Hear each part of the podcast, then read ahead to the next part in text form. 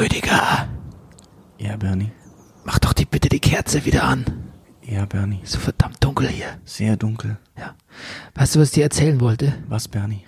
Ich habe letzte Woche mit Jörg Kachelmann telefoniert, Okay. wegen einem anderen Podcast. Ja. Und äh, er hat sich ziemlich ausgelassen über so Corona-Leugner und ähm, ist eh so ein bisschen auf so einem Anti-Schwurbler-Kreuzzug. Und hat er mir was Interessantes gesagt. Er hat gesagt, was ihn an Deutschland so ankotzt, ist, dass dieses Land so verdammt abergläubisch ist. Er hat gesagt, Deutschland ist eins der abergläubischsten Länder auf der ganzen Welt. Das glaube ich sofort.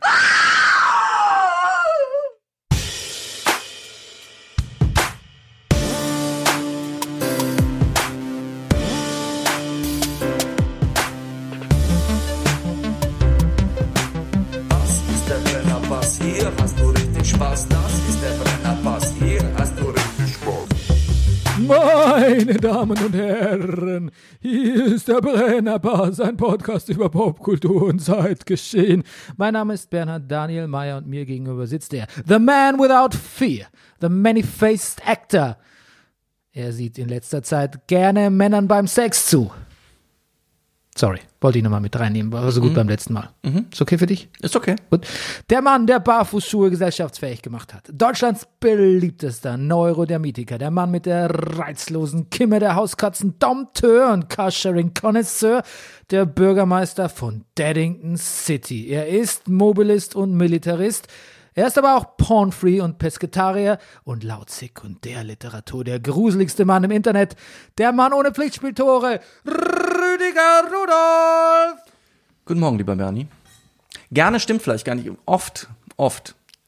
Sex und mit Männern? Ja. Ja. Es hat sich so ergeben. Auffällig oft. Auffällig, verdächtig oft. Okay.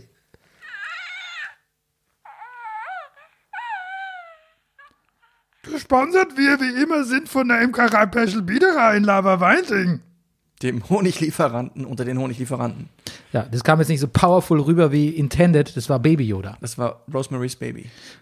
Rosemaries Baby Yoda. Ja. Sehr gut. Neuer, neuer Star Wars Spin-off. Ja. Am Freitag geht's weiter, glaube ich, mit Mandalorian Season 2. Uh. Und I highly recommend dir und deinem Sohn, dir Season 1 im nachträglich hinein zu pfeifen. Okay. Wir, also, mein Sohn hat natürlich schon gefragt, aber wir sind noch mitten in den Clone Wars. Ja, das macht nichts. Das macht nichts. Aber jetzt dieses, dieses äh, jede Woche eine neue Folge zusammen experiencen, Ah, das so wär fürs schon was, ne? Familiengefühl und auch für unser Podcast-Gefühl schon. Okay, schon Ben, ich sehe schon, dass, okay, it's, uh, it's on, it's on. Aber Ich du musst in einer Woche jetzt die Staffel 1 bingen. wie, wie viele Folgen? Ich weiß nicht, acht oder so, aber die dauern nur eine halbe Stunde oder 20 Minuten. Ach so. Ja. Ja. Dann werde ich meinen Jungen mal heute überraschen. Okay. Gut. Der, den lässt du dann auch von der Schule zu Hause, ne? Natürlich, ja. Du sagst, der hätte Corona und in Wirklichkeit guckt sich am Ende. Nein, er nur- hatte Halsweh. Wir lassen ihn sicherheitshalber zu Hause. Genau. Ah je.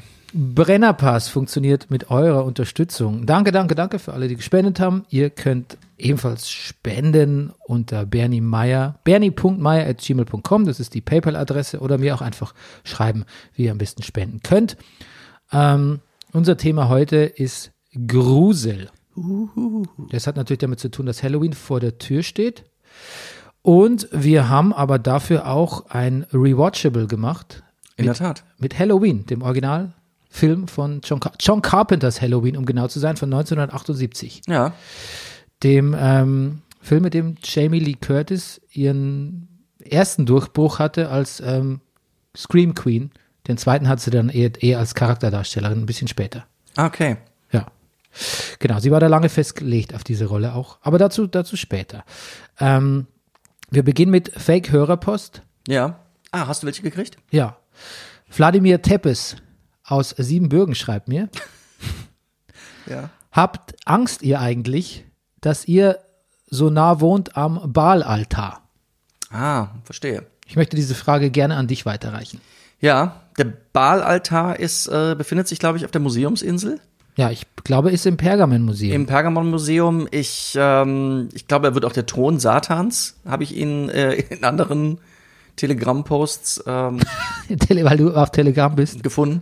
Nein, ja, das wurde mir natürlich äh, korportiert. Ich, ähm, genau, es gibt ja auch Angela Merkel, kann ich dazu nur sagen, wohnt noch viel näher.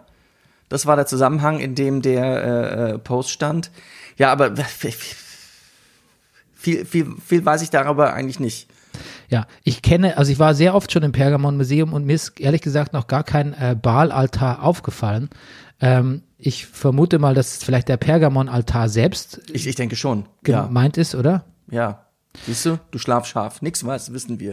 ist ja kein Wunder, dass wir auf das ganze Nummer hier reinfallen. Ja. Und äh, es gab ja auch Anschläge auf Berliner Museen in der Museumsinsel. Genau, es wurde mehrere, es wurde Öl verspritzt, ne? Auf, auf, auf verschiedene Kunstwerke. Ja, und man vermutet, dass äh, vielleicht so ähm, entweder Homies oder Gesinnungsgenossen vom Kollegen Attila da etwas mit zu tun haben, ne? Die haben, ja, die haben frisch, äh, die haben kalt gepresstes äh, Olivenöl, Ja. veganes. Ähm, ach, das ist jetzt dumme Witze. Ich, ja, sie sind überall die Schwurbler. Es klingt ein bisschen so, als wäre das deshalb auch Quatsch mit dem Pergamon-Altar, weil das ja, ähm, das ist ja quasi eine, also es war doch eine, also don't quote me on this, in der Podcast don't quote me on this zu sagen, ist auch albern, weil es ja das ist doch was Griechisches, oder? Hier der, Ja, ach, das ist aber auch völlig egal. Also, weißt du, es, selbst wenn da jetzt draufstehen würde, das ist Baals Thron, Satan hat hier auch schon gesessen, ist doch, also was, was, was soll denn das? Das ist doch ein Scheiß. dann würde ich es glauben. Ja, aber so, da kann auch, das, da kann von mir aus der Iron Throne stehen oder Das wäre geil. weiß ich nicht, ist alles so. Ich, ähm, Ach, diese, diese, diese symbolische Aufladung von Dingen, da so kommt die Menschheit auch nie weiter. So, ah, das Amselfeld gehörte schon immer uns, das, die Klagemauer muss hierhin und der Tempel stand da. Und also aus der Num wie sollen wir denn der aus der Nummer rauskommen? du würdest dich gut mit Jörg Kachelmann verstehen. Ja. ja. Das ist, das, ich glaube, Wetter ist in dem Zusammenhang was sehr Gesundes. Weil das Wetter ändert sich. Und jeder, der sich mit Wetter, ich, ich mach hier, ich breche jetzt eine Lanze für Jörg Ackermann. Aber ich glaube, so sich mit veränderlichen, natürlichen Dingen zu beschäftigen, hält den Geist dann vielleicht da gesünder. Als so immer in, in alten Sachen zu wühlen. Das Gruseligste an der Museum, Museumsinsel finde ich diesen Pommesstand davor. Ja, das ist nämlich der Diabolo Beach. Der Campingplatz. Der, der, das war früher auf SBF 3. Kennst du das noch? Nee.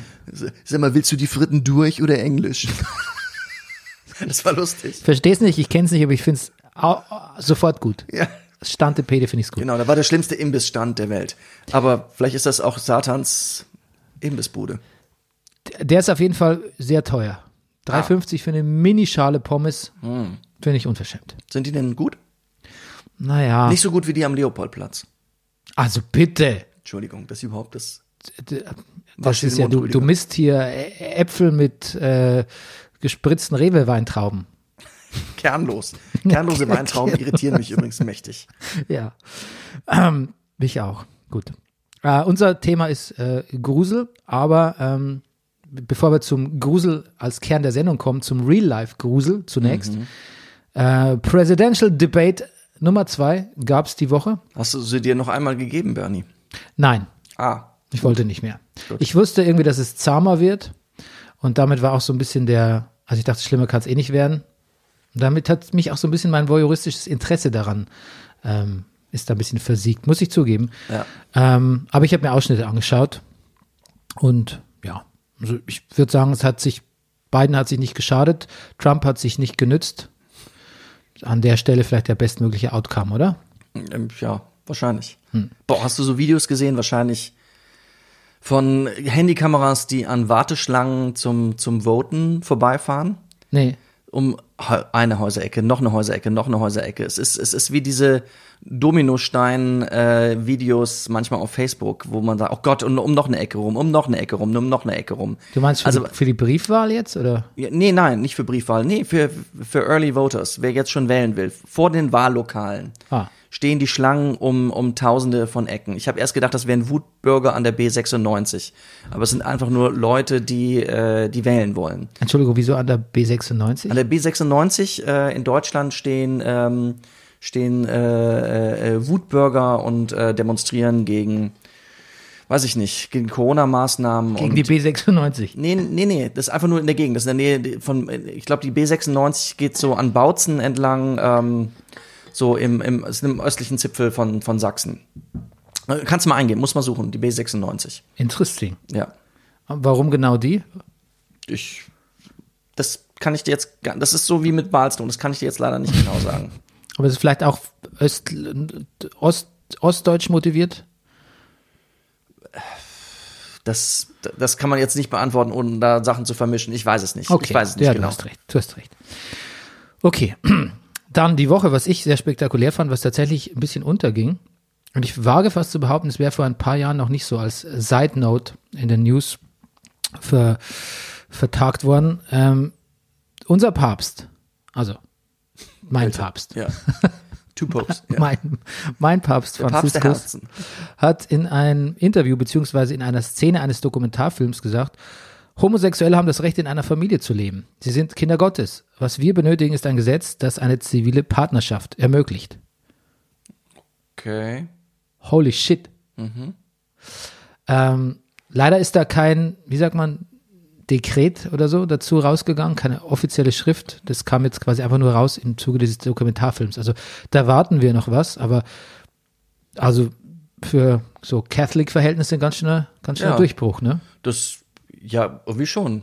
Ja. Das in der Zeit, wo in Polen sind, glaube ich, seit dieser Woche Abtreibungen auch dann verboten, wenn, wenn äh, die Schwangerschaft aus medizinischen Gründen nicht so furchtbar gut läuft. Es, Ja. Also ist erstaunlich, welche Entwicklungen wo auf der Welt sich was wie wo tun. Das, ja, das mit Polen, genau, ich habe die Diskussion im Vorfeld ähm, verfolgt. Ich habe jetzt nicht so nicht mitbekommen, dass da schon was entschieden ist. Ich finde es unfassbar skandalös. Unfassbar. unfassbar. Und auch völlig bewusst Es war, vorher Zeit schon, es, war, es war vorher schon grausig und es ist jetzt absolut untragbar, finde ich. Ja.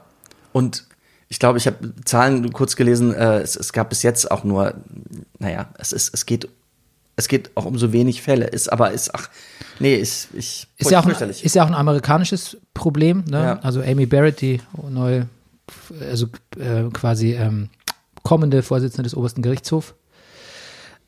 Auch da, die ist ja auch pro, pro-life, wie man so schön sagt. Mhm. Und das ist so ein Witz, weil pro-life ja eigentlich auch, müsste ja auch pro-kids sein. Ne? Es müsste eigentlich die Kinder gehen. Wir, wir rühmen uns doch immer, dass unser größtes Wohl eigentlich den Kindern gilt und so. Und, aber das, das ist halt auch fake irgendwie. Ja. Dazu auch eine sehr schöne Szene im, vielleicht kommen wir noch kurz drauf, ähm, das finde ich eigentlich fast die stärkste Szene im neuen Borat-Film. Ja, soweit so weit habe ich ihn wahrscheinlich Aber- nicht, nicht geguckt. Gut. Ja, wir kommen, wir, wir kommen gleich dazu. Ähm, Kulturteil der Sendung. Ja. Ähm, ich habe dir einen Trailer geschickt. Äh, der Film heißt Mank. Ja. Es ist David Finchers neuer Film, der erste seit Gone Girl, 2014, glaube ich, war der. Ja. Finchers Vater hat, der 2003 gestorben ist, hat das Drehbuch geschrieben. Und Ah. Fincher wollte diesen Film na, damals nach The Game mit Michael Douglas den machen. Ähm, niemand wollte aber, dass er einen Film auf Schwarz-Weiß dreht. Aber er hat mit Netflix hat jetzt jemand gefunden, der das alles finanziert und jetzt äh, verwirklicht er quasi einen seiner Lebensträume und schreibt über Herman Mankiewicz, der Drehbuchautor von Oz, also ein gefeierter Drehbuchautor in Hollywood ohnehin, aber der Drehbuchautor von, zusammen mit Orson Welles, zumindest credited, von Citizen Kane, dem ähm, berühmten Film von Orson Welles. Wow. Erstaunlich, ne? Was, was, das hast du auch, glaube ich, in deiner Nachricht geschrieben, was, was im Moment so möglich ist, ne? Hm. Dass, dass jetzt Regisseure sowas machen können, was, was vorher nicht ging. So solche Ja. Projekte zu realisieren. Die Frage ist, wie lange noch? Wenn sich Kino immer mehr auf Netflix und Streamingdienste verlagert, ob dann die, ähm, die Ja. Auteurfilmer immer noch so viel Freiheiten haben. Ja. Ich bin ein bisschen so, bin so ein bisschen ambivalent, weil zum einen finde ich es großartig, dass man Fincher das ermöglicht. Der Trailer sieht super aus. Ähm, Hauptrolle spielt. Er sieht gar, Gary Oldman? Er sieht gar nicht so finchig aus. Er ist ja auch sehr, sehr wortlastig für einen Fincher-Film, hatte ich das Gefühl. Hm. naja, aber Obwohl- guck, nee, guck das ist mal. Quatsch. Ja, vor allem Aaron Sorkin hat damals das Drehbuch zu äh, ähm, Social Network geschrieben. Der war ja auch, das war nur einziger Ja, Dialog stimmt. der Film. Ich, also ich nehme schon wieder alles zurück. Ja, das stimmt. Ähm, genau. Er sieht gut aus. Amanda Seyfried spielt die ähm, weibliche Hauptrolle. Er sieht, finde ich, auch spritzig aus. Mhm. Also man, also ich finde, er hat auch komödiantische Züge. Auf jeden Fall. Er ist, er ist Gary Oldman, er ist, er ist so lustig jovial. Er ist, ja, ich, ich habe Lust, das zu gucken. Ja. Der kommt auch. bald? 4. Dezember. glaub 4. ich. Dezember. Schön. Ja. Okay. So, aber ähm, weiter geht's. Wir haben ja verschiedene Dinge gesehen. Du hast vorgeschlagen, Borat zu gucken. Ja. Ich habe es versucht. Du hast sofort geschrieben, finde ich nicht lustig? Ich weiß nicht, 15 bis 18 Minuten oder so habe ich gesehen. Mhm. Ich fand damals Borat schon nicht wahnsinnig lustig, also konnte quasi die, konnte der Idee was abgewinnen. Mhm. Fandst du aber auch rassistisch? Den Film so ein bisschen? Ja, ja, natürlich, ja. Aber wie meinst du? Naja, also, also, der, du kannst ja, du kannst ja Meter, dem Film 18 Meter Ebenen unterstellen, aber es bleibt ja trotzdem das Gefühl zurück, dass da in der Gegend, äh, In Kasachstan hat er sich nicht beliebt gemacht, meinst du? ja, da, aber Kasachstan ist ja auch nur, ist ja quasi auch, ähm, in, der, in, der, in der Wahrnehmung von Leuten ist es quasi ein Stellvertreter, ein Platzhalter für Usbekistan, Kasachstan, Genau. Genau. Turkmenistan, was weiß ich, was es alles gibt. Genau. Für so Hillbillies aus Absurdistan quasi. Ja, richtig, genau. Naja, und genauso wird er ja halt auch. Er, genau, er gibt dem, er befeuert das und wird dementsprechend angenommen, ja. Ja. Also, Dadurch zeigt man noch viel größeren Rassismus auf. Könnte man jetzt sagen. ja, das wäre so ein bisschen der, das wäre so ein bisschen die, Mhm. die, ne, vielleicht nicht die Ausrede, die Rechtfertigung, ich weiß es nicht. Also, das hat mich ein bisschen gestört. Ich glaube natürlich, dass ähm, unser Freund ähm, Sacha Baron Cohen auf gar keinen Fall ein Rassist ist. Mhm. Nein. Also, far from. Ja. Aber, naja, also ich wollte nur sagen, so ganz, so ganz koscher fand ich es irgendwie nicht. Du damals. fühlst dich unwohl, okay. Okay, und dann war der Film tatsächlich, ähm, der kam Anfang der, wann kam der raus, der erste? Äh, 15 Jahre ist der her. Der war mir noch so, 2005, ja. der war mir so im Humor so ein bisschen noch zu sehr in den 90er, naja, wohl, das waren diese Nullerjahre, auch diese, Mhm. bisschen diese Jackass, Tom Green, Sacha Baron Cohen, Mhm. diese Art von derber Humor, die hat mich nie so angesprochen, muss ich sagen. Ja, aber also, ja. Naja, ich muss dazu sagen, ich habe den damals im Kino gesehen. Mhm. Wir waren zwei Paare, die in das Kinofilm gingen.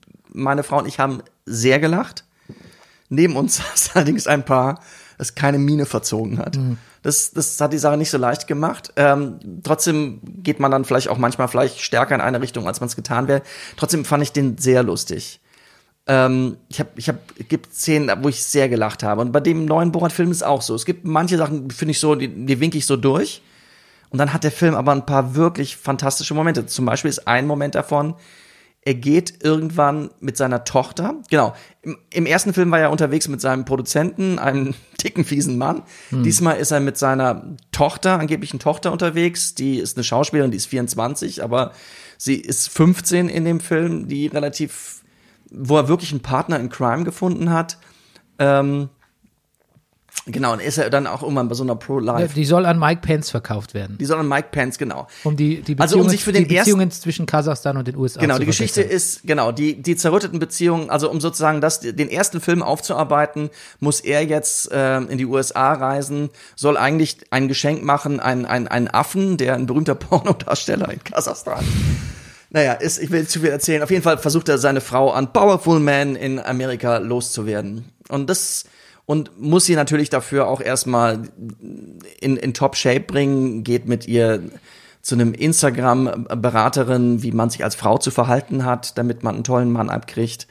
Ähm, sie soll natürlich, sagen wir mal, sie gehen zum Friseur, sie soll äh, größere Brüste, Schönheitsoperationen sollen gemacht werden. Das ist alles, das sind, das sind sehr, sehr gute Szenen dabei. Sehr gutes Alter auch die Szene, wo sie zu einer Pro-Life-Beratung gehen. Und er bringt, wo diesem Mann suggeriert wird, dass, dass sie ein Kind von ihm kriegt. Das kann ich sagen, weil es auch im Trailer drin ist. Ähm, und er bringt halt wirklich die Leute wirklich dann doch sehr an ihre Grenzen.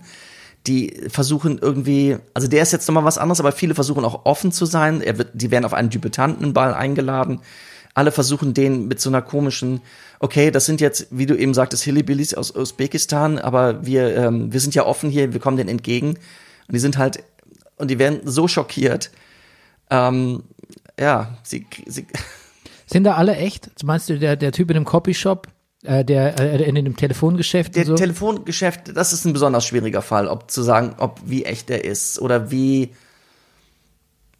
Ich, ja, ich, ich glaube, ich glaube, ich glaube, es ist sehr viel echt. Ich glaube, ich glaube aber auch, dass, ich meine, ich glaube, es gibt niemand, ich glaube, niemand ist so kunstvoll und hat so viel Erfahrung im Umgang mit, mit ähm, versteckten Kameras. Ich meine, der hat das schon wirklich in den 90ern gemacht als LEG in England. Der, also ich, ich meine, schon beim ersten Borat-Film dachte ich, wir haben zum Beispiel diese Jungs damals in dem Wohnmobil, ich weiß nicht, ob du dich erinnerst, Wie, wie kann man die vor die Kamera bringen? Wie, wie haben die das nicht gemerkt oder was haben die gedacht, was sie da gerade tun? In diesem Fall wohnt er bei zwei Verschwörungstheoretikern fünf Tage lang. Ein Interview gelesen, er war fünf Tage lang in Character und sagte, selbst morgens, du musstest morgens aufstehen, warst bei denen und musstest sofort wieder Borat sein. Also es ist ziemlich irre. Und wer auch echt war in dem Film war Rudy Giuliani, ne? Ja, Erzähl doch mal kurz. das ist genau. Sie steigt irgendwann, irgendwann hat er sie so weit, dass er sie als Journalistin durchgeht. Sie ähm, sieht und arbeitet für so einen ganz, ganz fiesen nationalen Radiosender oder für ein Portal und kriegt als solches Zugang unter anderem zum Weißen Haus oder äh, kommt in, in die dollsten Sitzungen rein, ohne groß untersucht zu werden, ohne eine Maske zu tragen müssen. Ähm, und irgendwann macht sie ein Interview mit Rudolf, Rudolf, auch mit PH Ja. Giuliani. Und da gibt es kompromittierendes Material, was ihn in Bedroom zeigt, Rudolf Giuliani mit dieser Frau. Ähm, das ist irgendwie alles gut, ist aber nicht für mich der Höhepunkt des Filmes. Aber ich möchte nicht spoilen. Nee, aber das hat Schlagzeilen erzeugt. Das hat kannst, Schlagzeilen das kannst du ruhig spoilern, ja. glaube ich. Sag doch, was er gemacht hat. Naja, er, er liegt auf dem Bett und fuddelt an seiner Hose rum, wo man jetzt sagen könnte, will er da jetzt gerade was vorbereiten? Die Szene wird dann von, von, von Borat sozusagen oder von Sacha Baron Cohen unterbrochen. Ähm, man weiß nicht, was passiert wäre. Es wird damit so gespielt, es hätte viel passieren können. Ähm, man könnte aber auch argumentieren, dass er sein Hemd wieder in die Hose getan hat. Also das, das So. Ungefähr, kommt ungefähr zeit. Zeit, zeitgleich raus mit der, ähm, der Enthüllung, dass äh, Jeffrey äh, Tubin, Ja. ein amerikanischer Journalist, äh, beim einem, nach seinem Zoom-Meeting irgendwie Kamera und Mikro aus, angelassen hat und dann danach Oh. sich einen runtergeholt hat und jetzt gefeuert Nice. wurde. Hast du das mitbekommen? Nein. Ja, das ging, in Amerika war das ein großer Ja. Skandal. Daraufhin habe ich auch sofort hier die Kamera meines Laptops abgeklebt. Ich habe Okay. zwar nie Zoom-Meetings, aber weißt du, ich habe nächste Woche, äh, habe ich, äh, unterrichte ich wieder an der Uni Ja. und da sind auch ein paar Sitzungen fa- fallen, ähm, finden auch online statt. Mhm. Und dann dachte ich, Mal lieber ausmachen. Wer weiß, was man danach noch ja, in seiner Wohnung macht. Ja, es ist nicht, es ist nicht schön. Okay, also ich fand, ich fand, du konntest mich jetzt zumindest nochmal da überzeugen, nochmal ein bisschen reinzugucken. Es gibt ein paar brillante Szenen da drin. Okay. finde ich. Und ich finde, ich finde, ich finde das, ich finde seine Tochter, ich finde die fantastisch. Hm. Also sie ist wirklich, weil die auf einem Niveau mit ihm das macht und weil sie sieht auch absolut perfekt aus dafür. Jetzt haben wir wieder die Frage, wie heißt die Schauspielerin, Rüdiger? Der alte Brennerpass für Paar.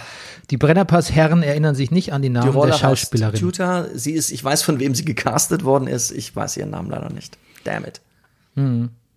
Gut, dann gucken wir jetzt nach, weil das sind wir, glaube ich, dann Das der Schauspielerin schuldig. schuldig, wenn wir sie schon so loben, oder? Mhm, auf jeden Fall. Wie heißt der Film eigentlich? Der hat einen komischen Titel auf Deutsch. Ach so, das weiß ich nicht. Also er heißt auf Englisch Borat Subsequent Movie Film. Und auf Deutsch, glaube ich, heißt er das- irgendwie so ganz komisch mit ähm, naja, so. Ansch Anschluss Movie Film. Ach, siehst du, das habe ich gar nicht als Titel so wahrgenommen. Ja, ist besser so wahrscheinlich. Ja. Es sind So. auch ein paar wirklich einfach gute Gags drin. Äh, Aber die kann ich nicht erzählen. du, in dem Film? Ja. Wegen Spoilen oder was? Ja. Na, du kannst doch eine erzählen, oder? Okay, jetzt einen erzähle ich. Achtung, jetzt Spoiler. Ja. naja, keine Ahnung. Es, es wird in dem Film Bräute verkauft. In dem Fall am Ende sagt er, wie sehr sich sein Land geändert hat. Jetzt werden äh, Bräutigamme verkauft. Und dann sieht man so lauter junge Männer in Anzügen, die jetzt also für die Braut fertig, für die Hochzeit fertig gemacht werden, werden auf so werden verladen auf so einen, so einen Pferdewagen. Dann wird die Klappe zugemacht und da steht hinten drauf äh, für Kevin Spacey. Okay, Maria Ende. Bakalova. Jetzt haben wir's. Okay, Gut. Ich habe auch einen Film geschaut. Was hast Rüdiger. du geschaut? Ich habe äh, den neuen Sophia Coppola-Film geschaut auf Apple Plus. Okay. On the Rocks. Ja. Starring Rashida Jones, Mhm. Bill Murray und ähm, ja, Ihren Es- Ehemann. In dem Film, ne? Nee. äh, ihr Ehemann ist ähm, Waylon Wayans. Sehr gut. Ja, das wusste Bravo. ich. Ja. Sehr gut. Damon Wayans ist sein Bruder, verwechsel ich oft. Ah. Also verwechsel ich oft ist Quatsch, verwechsel ich nur vom Namen her, weil Ja. ich also verwechsel ich oft, klingt es auch wieder voll blöd. Ne? Ja. Oh, don't go there, Bernie. Hast du den gesehen? Nein. Ähm, Ich kenne nur jemanden, der ihn gesehen hat. deine Frau. Ja. Ja. Deine Frau guckt viel, oder? Ja, schon. Ja. Ja. ja. Wie fandst du ihn? Ein bisschen enttäuscht. Ja. Warum? Weil er letztendlich fand sie ihn dann doch relativ konventionell. So, also es ist jetzt man hat in letzter Zeit von, also man hat schon innovativere Sachen gesehen. Was, was denkst du? Ja, doch in die Richtung würde ich auch gehen. Ich denke mal, es ist eine, kann sich nicht entscheiden, ob er eine Beziehungskomödie ist oder so ein bisschen was über, über, über bisschen so ein Empowerment Ding, also ein bisschen Porträt einer, einer gestressten Mutter und Ehefrau. Auf der anderen Seite gibt es aber viel zu viele, Mom also sie hat eine tolle, Rashida Jones hat eine tolle, tolle Speech irgendwie so gegen Ende des Films gegenüber Bill Murray. Aber irgendwie wird auch alles immer so glatt gebügelt, dass man es auch so sehen könnte wie, naja, guck mal, die war vielleicht doch ein bisschen zu hysterisch oder ach, Bill Murray als Lebensmann ist ja doch ganz sympathisch. Also es, die, die Fronten sind nicht, also irgendwie finde ich das vielleicht doch auch interessant an dem Film, dass er ambivalent bleibt ein bisschen. Aber eigentlich denke ich, ein paar Positionen, die, er, die, er, die man möglicherweise beim Schauen beziehen könnte, ähm, sind nicht okay, weil man ist ja eindeutig geneigt, zu Bill Murray zu sagen, naja, guck so wie der lebt, so Galerist hier, ähm, hier Frauenheld, ach, tut ja niemandem weh, will auch nur seinen Spaß und so, trotzdem emotionaler Typ, lustig, singt und so.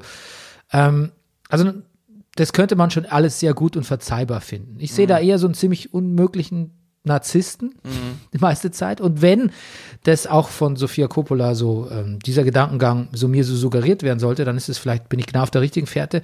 Vielleicht aber auch nicht. Und dass das so offen bleibt, das kann eine Stärke des Films sein, das kann aber auch eine Schwäche des Films sein. Ich fand Bill Murray zum Teil wirklich ganz unmöglich in dem Film. Also richtig nervig. Zu sehr Bill Murray. Ähm, zu sehr überhaupt gar nicht, auch nicht glaubwürdig als echter, also als Filmfigur, als Vater dieser, Okay. dieser weiblichen Hauptfigur. Dann muss ich sagen, war es mir tatsächlich auch zu konventionell. Der Film hatte wenig Spannungsbogen. Also es ist, also der Spannungsbogen war sehr konventionell und der war noch nicht mehr besonders, ging noch nicht mehr besonders hoch, der Spannungsbogen. Es war irgendwie alles schön anzuschauen, es war lässig, es war cool, hat so Sophia Coppola cool. Aber was mich auch ein bisschen stört, weißt du, ich will auch, ich weiß gar nicht, ob ich so jetzt gerade 2020 so Geschichten über so, so typisch Nancy Meyers Komödienart, so Geschichte über so reiche Leute sehen will.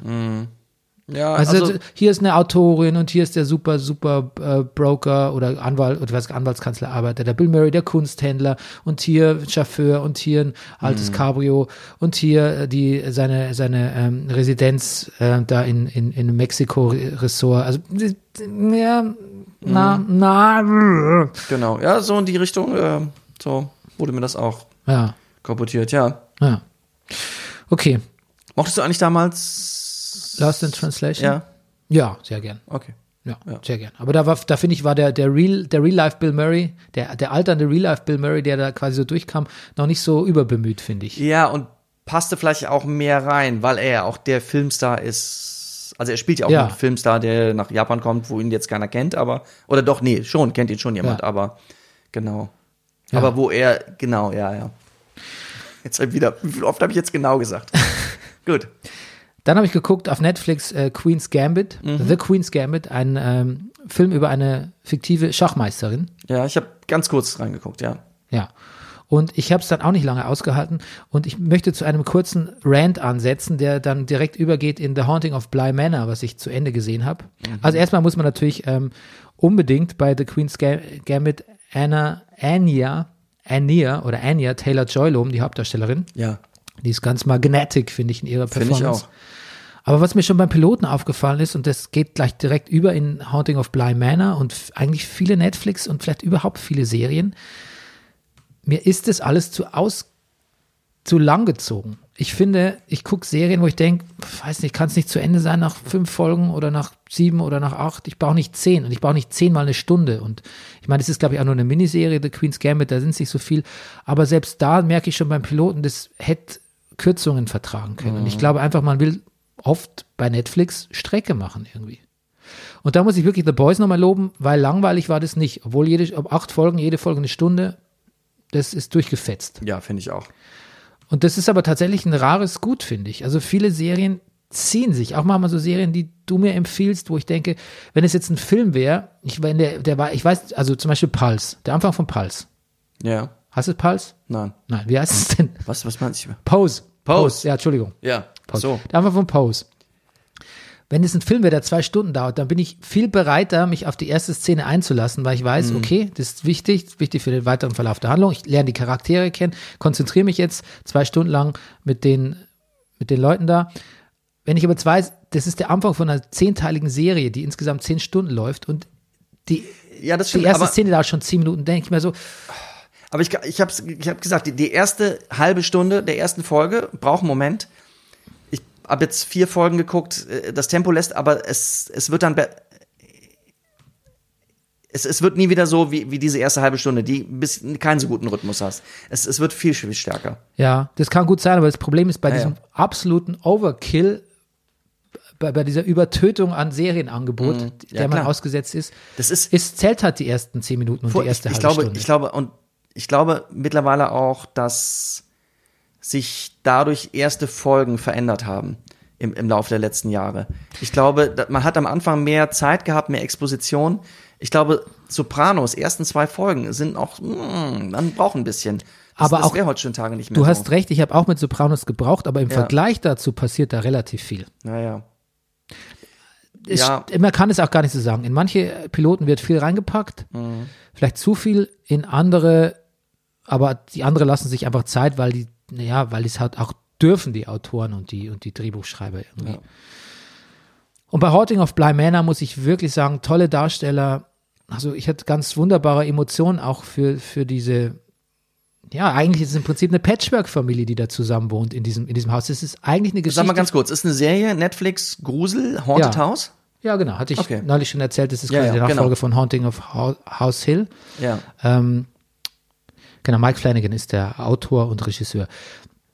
Wie gesagt, eigentlich geht es da um eine Patchwork-Familie, die zusammen wohnt. Und der Grusel ist eigentlich ein bisschen nebensächlich. Und das ist alles ganz wunderbar so. Und das, wenn man um zwei Folgen kürzt, irgendwann kommt halt eine Folge, die so ein kompletter, die dann in Schwarz-Weiß spielt und dann so ein bisschen im 18. oder 19. Jahrhundert, wo so quasi ein bisschen so die Geschichte dieses Spuks aufgerollt wird. Und da denke ich so, nee, das war gerade so schön Okay.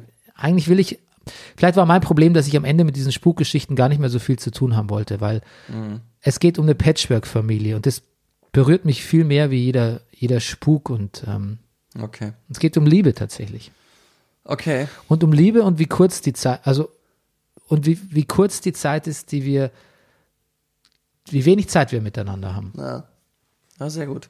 Das hat mich übrigens auch sehr bei der gestrigen Rebels-Folge, ähm, die heißt, die, Rebels? ja, Rebels, Star da, Wars, okay. da, stirbt auch ein äh, Charakter Ja.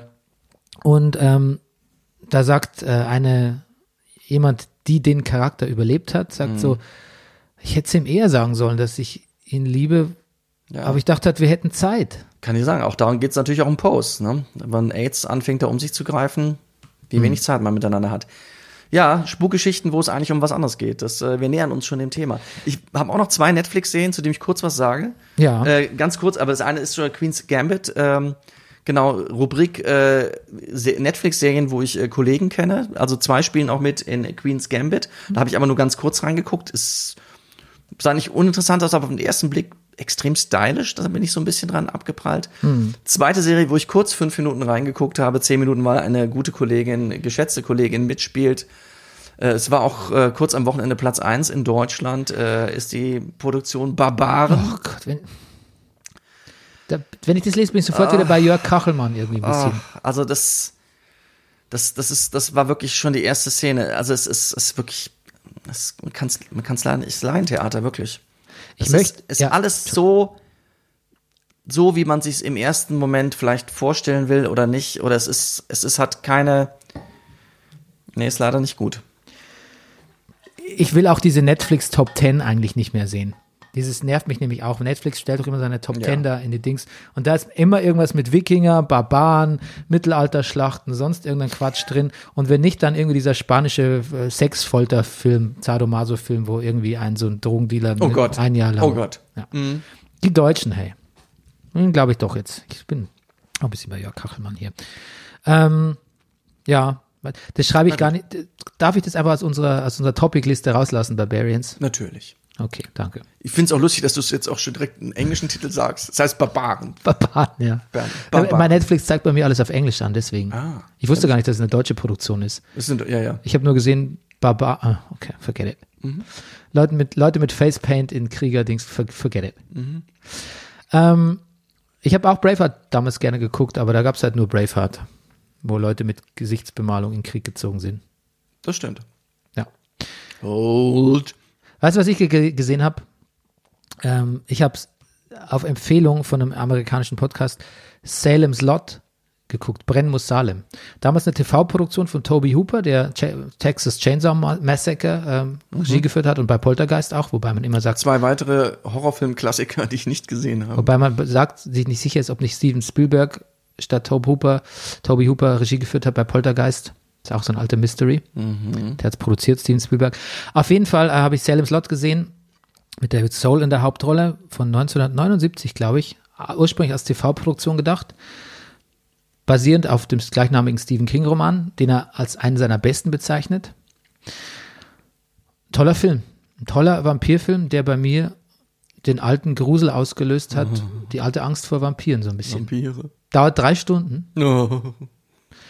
Spielt halt dieses alte nervige Spiel, was mich schon als Kind immer gestresst hat. Weißt du, Vampire vermehren sich, indem dann irgendwer wird angesteckt, wird zum Vampir, kommt dann zu seinem Kumpel XY und macht den auch zum Vampir. Und dann denke ich immer, Gott damn it, hängt doch mal jemand ein bisschen Knoblauch auf oder macht doch nicht das Fenster auf oder lad den nicht ein Habt ihr oder kein Kreuz zu Hause? ja, oder ruft doch deinen Pfarrer an oder so, irgend sowas. Aber dann muss man natürlich denken, wenn das in Wirklichkeit passieren würde, dann ist ja dein erster Gedanke auch nicht, wenn da jemand irgendwie an so einer Art Herzinfarkt oder Blutvergiftung äh, oder was auch immer da die Todesursache ist, die diagnostizierte stirbt, denkst du doch auch nicht, kommst du doch auch nicht zu mir und sagst so, Mensch, du neulich ist der Nachbar XY gestorben. Ich glaube, das sieht alles ziemlich nach einem Vampirbiss aus. Ja, da machst du ja lächerlich. Ja. Ja. Okay, so, bevor wir zum Thema der Woche kommen, wollte ich nur kurz sagen, es gibt neue Platten von Bruce, Bruce, Bruce, Bruce Springsteen. Ich fange alphabetisch an, von Die Ärzte und Bruce äh, Springsteen. Ja. Und ähm, Hast du auch begeisterte erwachsene Männer in deiner Timeline, die sich wie die Kinder freuen über ein neues Ärztealbum? ja, Wahnsinn. Bin ein bisschen entsetzt.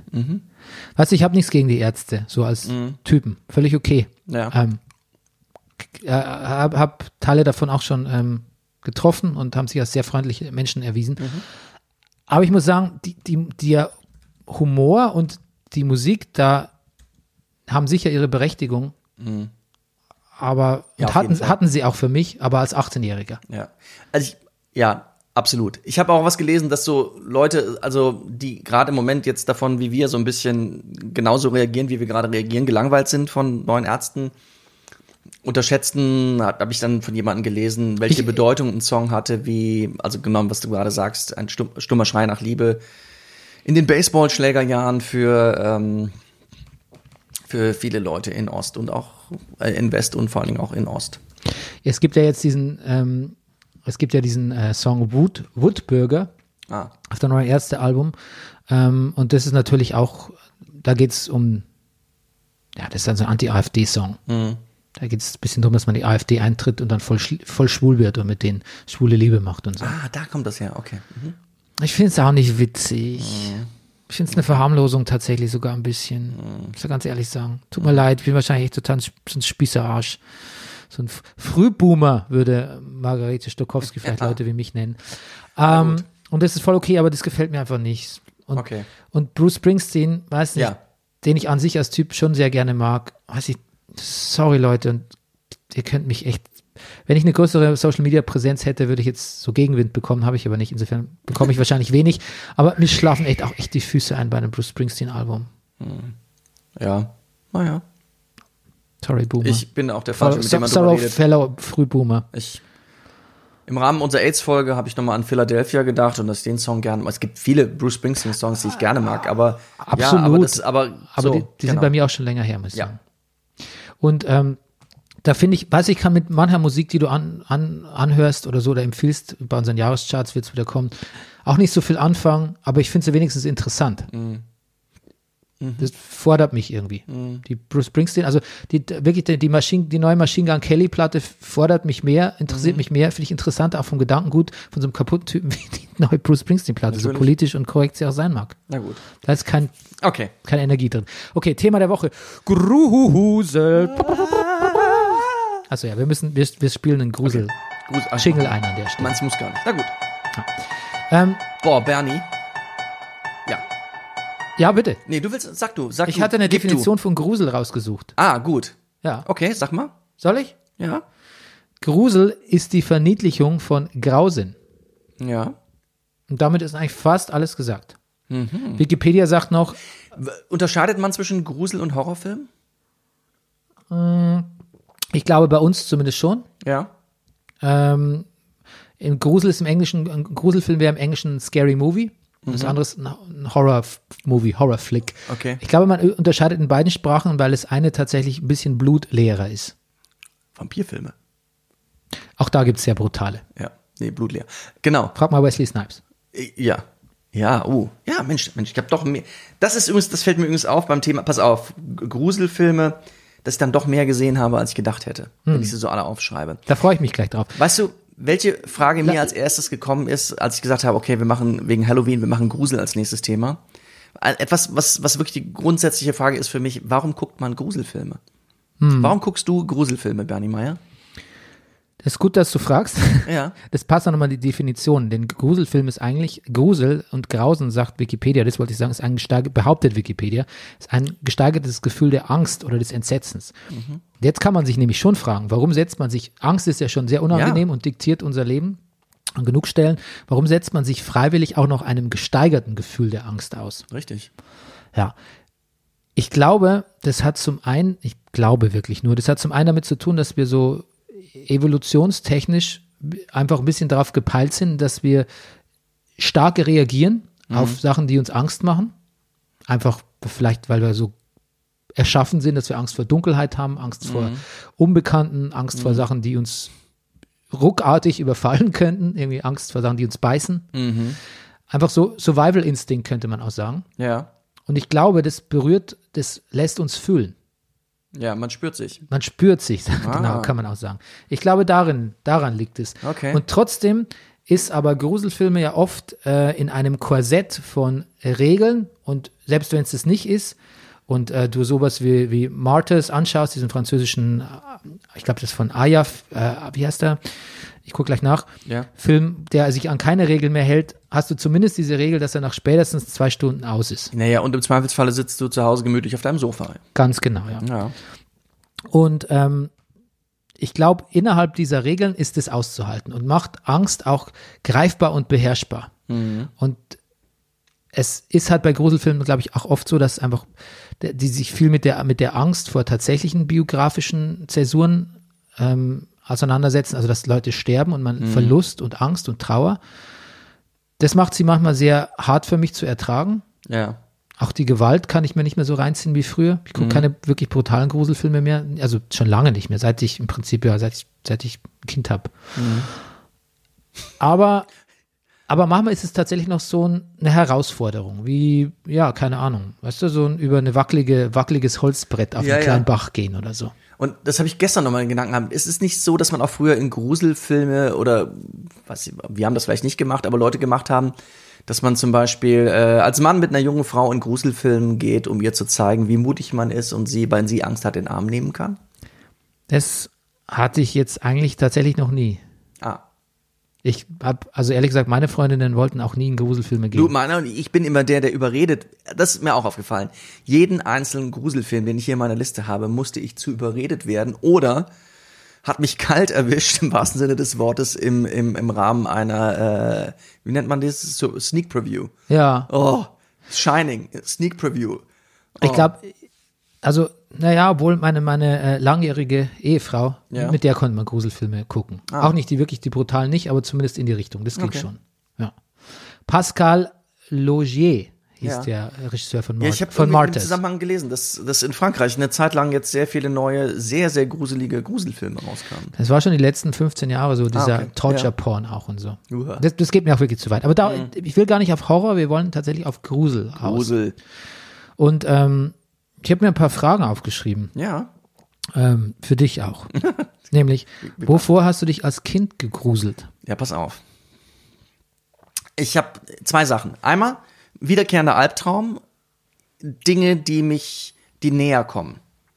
Ich kann nicht genau sagen, was, aber es kommt näher. Traum, ich bin hinter einer Tür versteckt und es kommt und ich werde wach in dem Moment, wo es hinter der Tür vorkickt, guckt. Das ist eine Angst, von der ich gar nicht sagen kann, woher sie kommt. Aber so, das, das weiß ich, das habe ich als Kind stark gehabt. Das zweite ist, ähm, da ist mein Vater wirklich ein bisschen schuld dran. Ich habe wirklich übertrieben Angst vor Vampirfilmen. Oder hat mich Vampire haben mich haben mir Angst gemacht, weil mein Vater mich irgendwann mal, was er nicht so oft gemacht, aber ins Bett gebracht hat. Und irgendwie kamen wir auf Vampire und ich muss als Kind ihm so ein paar Fragen zu Vampiren gestellt habe. Und es war einfach nur die Art und Weise, wie unfassbar ernst mein Vater diese Fragen beantwortet hat. Dass Vampire gerne vorne den Hals beißen, weil da ist die Halsschlagader und hinten ist nicht so viel Blut. Und er hat das überhaupt nicht aufgelöst. Der wollte einfach nur wahrscheinlich meine Fragen ernsthaft beantworten und hat gesagt, Gute Nacht und ist rausgegangen aus dem Zimmer. Und ich lag nur da und dachte, warum, Warum ist das so? Warum weiß mein Vater so viel darüber? Warum beantwortet er diese Frage so ernsthaft?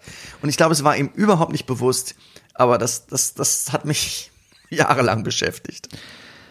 Aber das, also das, das kann ich total mir vorstellen bei deinem Vater, dass er so Ja. ganz, ganz trocken auf so ein bisschen seine notarielle Art Genau. irgendwie, Im, im Juristen, besten Juristendeutsch. übrigens, Rüdiger, Vampire, ne? Ja, So tötest du sie. genau. Aber das Problem ist natürlich, du hast meistens keinen Holzpflock zur Hand. Genau. Und es fehlte insgesamt einfach mal der Satz, im Übrigen gibt es Vampire nicht. Ga- Ganz massiver, äh, Das kleiner, ganz massiver Ellipse an der Stelle. ja. Ja. Ich, Und du, Bernie? Du hast eigentlich gesagt zwei Dinge. Zwei Dinge. Ja. Was war das zweite? Das erste, das was nahe kommt? Ja, zweite Vampire. Ach so, Vampire ist das zweite. Genau. Okay. Ähm, ich, ja, erst mal zu dem, das was näher kommt. Ich erinnere mich gleich an den Film It Follows. Mhm. Ich habe mir das gedacht. Das ist der Grund, warum ich mir. Ich habe mir noch einen aktuellen Film angeguckt. Sage ich dir gleich welchen. It Follows. Ähm, du hattest mir auch damals, als du ihn gesehen hast, der müsste so drei, vier Jahre alt sein, der Film, oder noch ein bisschen älter. Mhm, Fünf oder so, ja. Ja, ja, siehst du, wir kennen es auch schon länger, als ich denke. Äh, hast du mir davon erzählt und ich habe direkt, als du mir das erzähltest, damals gedacht, na, mm, Ja, vielleicht, vielleicht wohlweislich so. Mhm. Ähm, tatsächlich dieses Näherkommen, Mhm.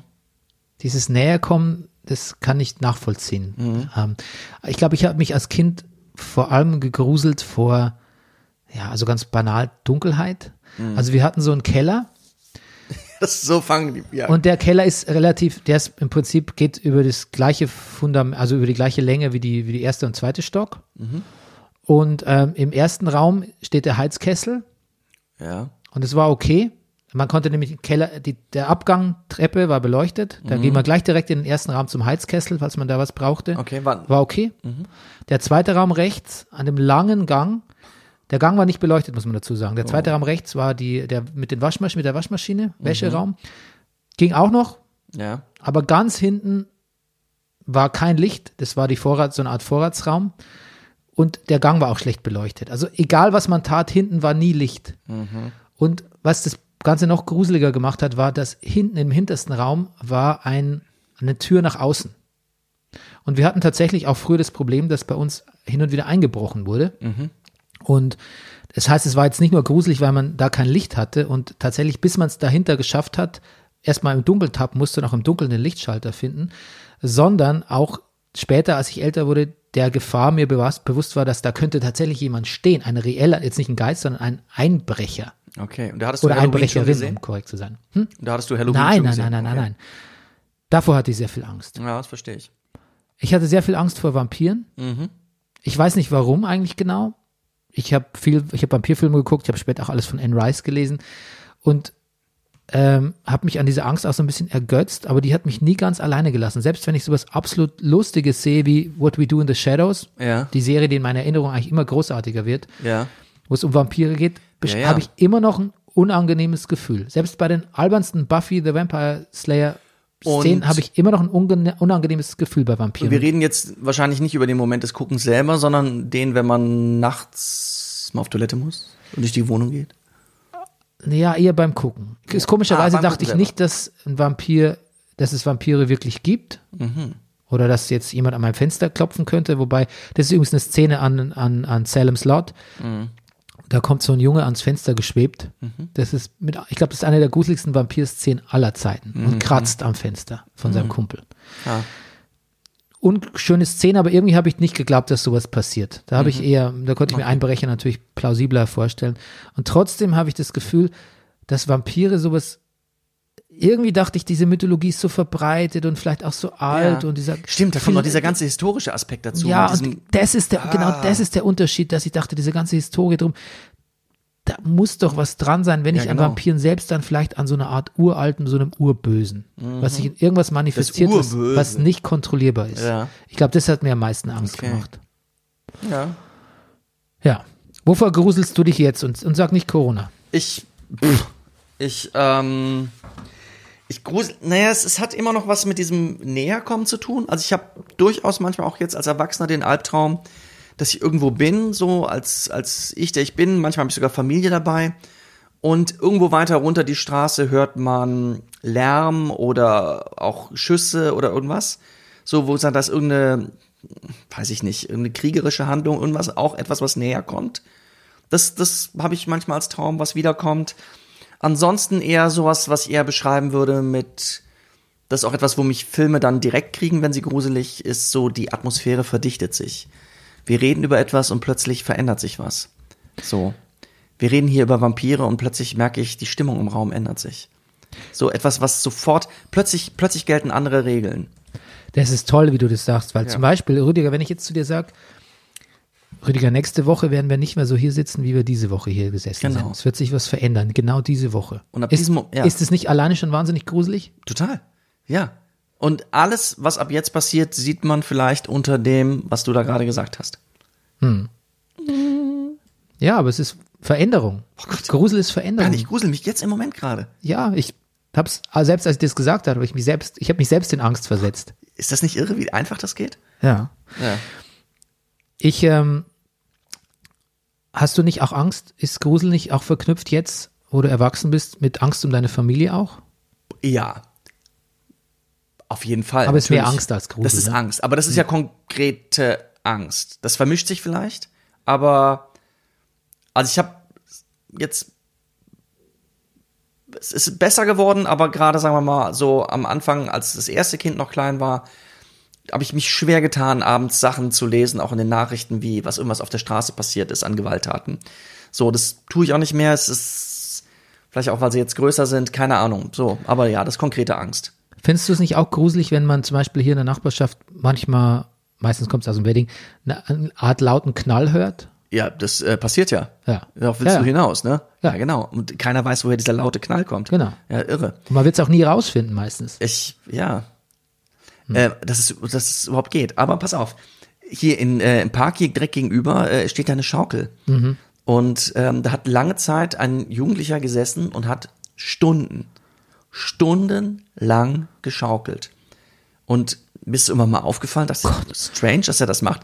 Ich weiß, dass das meinem Vater am Telefon erzählt hat. Der hat immer wieder nachgefragt. Und Rüdiger, kommt da immer noch dieser Jugendliche und schaukelt? Ja, dann habe ich mich an ihm gerecht und habe alle Fragen ganz ernsthaft beantwortet. Nein, also der kam nicht mehr. Vielleicht rutscht er jetzt lieber. Ich weiß es nicht. Eine Rutsche haben wir hier. Endlos. Endlos. Nachts durch. Freefall Tower. Genau. Ja. Naja, und pass auf, noch eine Angst. Äh, jetzt die Angst, dass alle anderen spielen ein anderes Spiel als ich.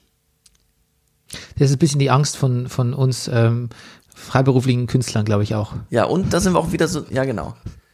So ein War halbwitzig, war nur halbwitzig gemeint. ja, auf jeden Fall. Naja, und auch so ein bisschen auch Corona. Also du gerätst auf so eine Demo, wie gestern ja auch wieder in Berlin eine war, und du merkst, Gott, die sind ja alle anders drauf als ich.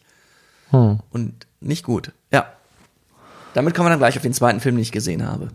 Ja. Soll ich noch sagen? Ja, bitte. Auf jeden Fall. Nee, nee, sag ich, da kommen wir nachher darauf. Ach so. Jetzt sag du mal. Ähm, ich bleibe jetzt wirklich beim Grusel und gehe nicht in gesellschaftliche Themen. Ich habe nach dem Film The Conjuring, in dem es um das Ermittler-Ehepaar Warren geht, so ein christliches Ermittler-Ehepaar, paranormales Ermittler-Ehepaar, also quasi, man könnte auch sagen Teufelsaustreiber um, umgangssprachlich, ähm, habe ich deren, habe ich ein Interviewbuch mit denen gelesen und auch ein Buch so über deren Biografie. Und was man auf jeden Fall sagen kann, dass das sind nette, brave, empathische Leute. Vielleicht sind sie Spinner, weil sie Geister jagen, das kann sein, aber sie machen einen sympathischen Eindruck. Und wenn die nicht nur über diese paranormalen Oh Gott, Phänomene, ja, stimmt, das hast du mir erzählt. über diese ja. paranormalen Phänomene beschreiben, die, denen sie in Häusern begegnet sind, sondern auch das, was sie selbst erlebt haben. Mhm. Nämlich, dass eine große Dunkelheit, aufs, also dass sich quasi Dämonenpräsenz in einer großen Dunkelheit manifestiert, die auf sie zukommt Oh. da habe ich mich so an eigene Träume erinnert gefühlt und so. Ähm, da habe ich teilweise gedacht, ich kann es jetzt nicht mehr weiterlesen, weil sonst, sonst öffne ich quasi, Ja, sonst öffne ich da eine, eine Tür ja. in eine Angst wie reell die auch immer sein, berechtigt auch immer sein wird. Ja, genau. Da, es gibt ja oft dieses, also die, die beschreiben die, es wird auch, oft auch in Filmen gesagt, dass Leute, die so Geisterbeschwörungen durchführen oder so mit Ouija-Boards experimentieren, Gläserrücken sagt man ja auch, dass die quasi einen Kanal aufmachen in eine andere Welt und quasi damit Dämonen oder Geister nicht mehr loswerden. Ich glaube, die Warrens selber sagen sogar, wenn das nicht stimmt, dann ist es aber trotzdem so, dass du damit Ängste und ein Unterbewusstsein aktivierst, wo du quasi den, äh, die Katze auch nicht mehr in den Sack bekommst. Irre. Oder die Pandora auch nicht mehr in die Büchse. Nee, Katze ist ein sehr gutes Bild. Ja. Und davor habe ich, davor habe ich tatsächlich, davor gruselt es mich wahnsinnig und davor habe ich Also auch im Grunde genommen, dass man sich einer Angst gegenüber öffnet, der man nicht Herr werden kann. ja, und tatsächlich auch dem eigenen Aberglauben zum, zum Opfer fällt. Ja, irre, ne? Und was anderes, was ich hatte, das, ähm, ob ich schon mal erzählt habe, ich habe mal, ich war mal, als ich in München gearbeitet habe vor vielen Jahren, hatte ich, war ich mal krank eine Woche und habe zu Hause mir war langweilig und habe irgendwie im Internet zufällig was über luzides Träumen gelesen. Weißt du, was das ist? Ja, Das ist in Träumen sich aktiv genau, dass man Bewegen. anfängt, Ja, die Träume ein bisschen auch. Regie zu führen in seinen Träumen. Ja. Genau. Und das habe ich geübt mit, da muss man so Mitschriften machen jeden Tag, was hat man geträumt. Und ich war, war fiebrig und, und habe viel geschlafen und nach jedem Schlaf mir aufgeschrieben, was habe ich geträumt, was will ich im nächsten Traum anders machen, etc. etc. Das kann man üben irgendwie, gibt es so Anleitungen. Und habe es dann tatsächlich einmal geschafft, und zwar nicht so, wie ich es jetzt heute habe. Ich habe es ein Ja. bisschen gelernt dadurch, aber heute habe ich ich habe irgendeinen Traum, bin in irgendeinem, meistens bin ich irgendwie verreist und schaff's nicht richtig nach Hause. Das ist oft so ein wiederkehrender Albtraum. Und dann denke ich so, okay, ich muss jetzt aber hier irgendwo anrufen. Das kann ich im Traum schon bestimmen. Oder ich kann mir im Traum sagen, das Bullshit, jetzt wach auf. Du bist nicht irgendwie gerade im, im, im katholischen Landjugendheim und auf Besinnungstagen. Okay. Okay, aber da war ist was ganz Extremes dann passiert und zwar, ich bin quasi aufgewacht in meinem Bett in München, habe aber noch geschlafen und wusste, dass ich schlafe und wusste, ich gehe jetzt bewusst ins Badezimmer im Schlaf. Ja. Habe mich quasi aus mir selbst erhoben, bin ins Badezimmer gegangen, konnte die Uhr auf dem Wecker nicht lesen, weil man das angeblich nicht kann bei luziden Träumen. Entweder man kann es wirklich nicht oder ich habe es mir eingebildet, weil ich es vorher gelesen habe Oder du wolltest dich an die Regeln halten? oder ich wollte mich an die Regeln halten, konnte mich auch nicht im Spiegel sehen, was tatsächlich sehr gruselig war.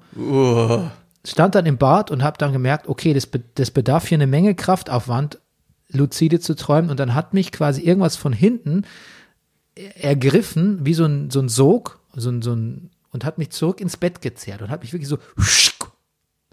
Und das fand ich so, das fand ich so verdammt unheimlich, dass ich das nicht mehr gemacht habe. Ich will, ich dachte, ich habe gedacht, ich möchte nicht mehr luzide träumen. Das war mir zu gruselig, das will ich nicht. Das, das, es war ja letztlich nur der, letztlich bin ich ja nur aufgewacht, es ist ja nichts Ja, ja. passiert. Aber das, das hat mich wirklich sehr geängstigt und da war ich schon sehr erwachsen. Also da war ich, glaube ich, Ende 20 oder so oder, oder, ja. Wow. Okay. Dann die nächste Frage, Rüdiger. Hast du ähm, schon mal privat eine Art Ghost Story erlebt? So unerklärliches Phänomen, was du dir nicht erklären, also, ja.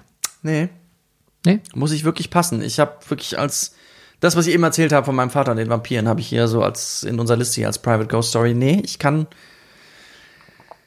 ich kann nichts sagen. Gab es so, ein, äh, Ähm, so, so es- eine urbane Legende, die man dir als Kind Naja, erzählt also pass hat? auf, jetzt, jetzt, jetzt geht's wirklich ans Eingemachte. Ist so, es gab so, meine Mutter ist ja früh gestorben und es gab so Sachen, auch wir wieder, mein Vater, so, wir haben zum Beispiel eine, eine in der Verwandtschaft, eine Frau, eine, ich kann gar keinen jetzt sagen, sie ist, sie, sie ist gar nichts von mir. Sie ist wirklich um ganz viele Ecken sind wir miteinander verwandt, aber diese ältere Dame ist ähm, sehr esoterisch unterwegs, die macht Pendelsachen und ich weiß gar nicht, was sie alles macht und weiß ich nicht, in der Zeit, wo meine Mutter sehr krank wurde, ähm, hat die mal abends ganz aufgelöst bei meinem Vater angerufen und hat gesagt, ah, sie ist so krank, sie ist so krank. Da war sie offiziell in unserer Meinung noch gar nicht krank. Sowas ähm, und so hat das so abgetan und sowas. Und so Sachen gab es in dem Zusammenhang zwei, drei, wo mein Vater sich, glaube ich, mal eine Zeit lang einges- reingesteigert hat. Ja. Das ist gruselig, wenn ich mich da auch reinsteigern würde oder wenn ich das, ja, ist so eine Entscheidung, ob man das, wie ernst man das nimmt. So. ja, das ist eine Entscheidung, das stimmt. Ja. Ich wurde nur mal reingelegt als Kind. Ja. Da hat jemand die, in Bayern, weiß nicht, ob du das kennst, da werden so die, ähm, die heiligen drei Könige, Ja.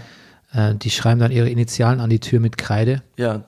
Genau. und das gilt für mich als völlig heilig und, und ab, unabänderbar. Genau, dieses 19 plus, ich sag 19, weil wir Ja. Kinder der, genau, äh, neun, CMB. plus, ja genau, Kaspar, Melchior, Balthasar, ja. Ja, genau. Und das hat, ich war bei einem Kumpel und der hat es geändert. Ja. Und ich Oh. dachte, und er hat gesagt, es war ein Geist, hier spukt's. Und ich Ja. konnte mir tatsächlich in meiner katholischen Kirchengläubigkeit nicht vorstellen, dass jemand so blasphemisch sein kann und das selbst ändern, weil das ist ein heiliger Vorgang für mich Mhm. ein bisschen gewesen.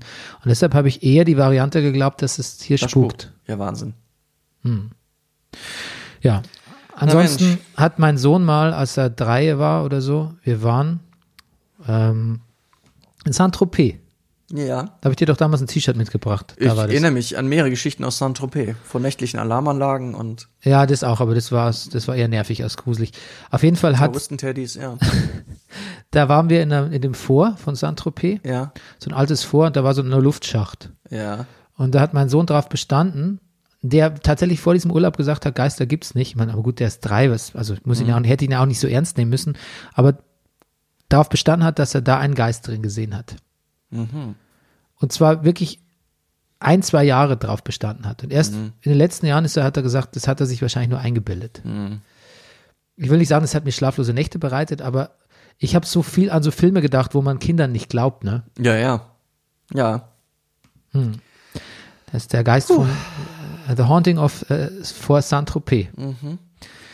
Okay, Rüdiger. So, jetzt Ja. haben wir auch einen Film gesucht, äh, Mann, Mann, geguckt Mann. und ich habe dich gezwungen, Ja. Ähm, Halloween, John Carpenters Halloween von 1978 ähm, zu gucken. Ein Film, der die Halloween-Reihe begründet hat und der Mhm. auch ein bisschen Ha- Halloween als Scarefest auch nochmal ein bisschen mehr manifestiert Zementiert. Ah, hat. okay, ja.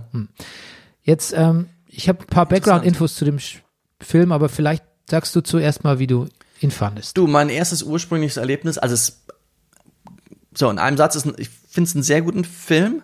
Es ist sehr guter Film auch im Sinne von jedes einzelne Bild, jeder Sound, jede Szene ist alles gestaltet, überlegt. Schauspieler sind super. Ich habe lang überlebt, wer dieser Arzt ist. Wo ich dachte, woher kenne ich den? Das ist Donald Pleasance, Genau. den ich gerade jetzt gesehen Dr. habe. Loomis. Ja, fantastisch.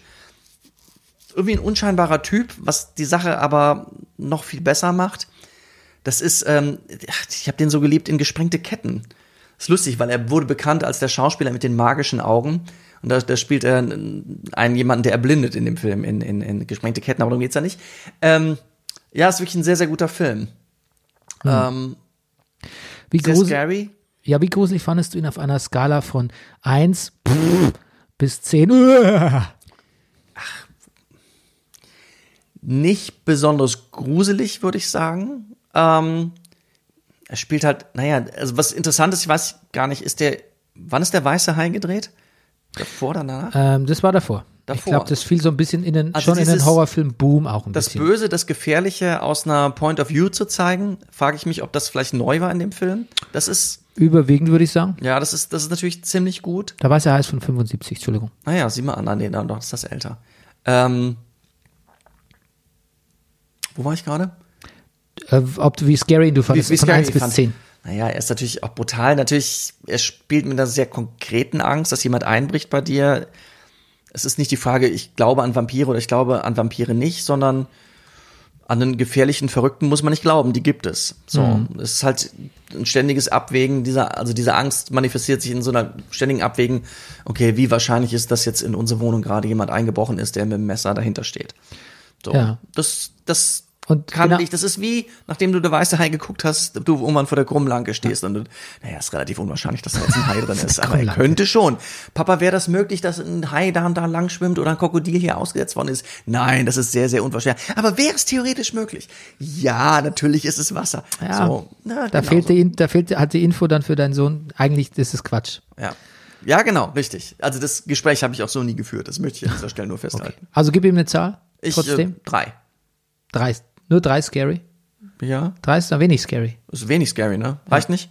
Gut, dann sage ich vier. Aber nicht so, also nicht wirklich, nee, nicht, nicht so scary. Okay, Ich brauche noch Luft nach oben. okay, Sehr viel Luft, ne, in dem Fall, ja. okay. Ähm, Ich wollte nur sagen, der, er packt mich nicht so, das ist so keine Urangst. Ich bin nicht richtig getriggert, weißt du?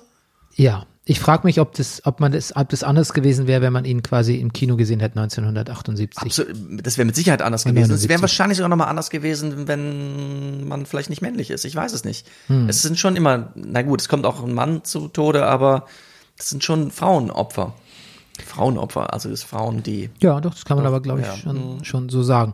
Interessant ist, dass es auch in dem Film eigentlich keine Plot-Twists gibt oder der Killer in dem Sinn auch keine besondere Agenda hat, sondern es ist das einfach nur, toll, ja.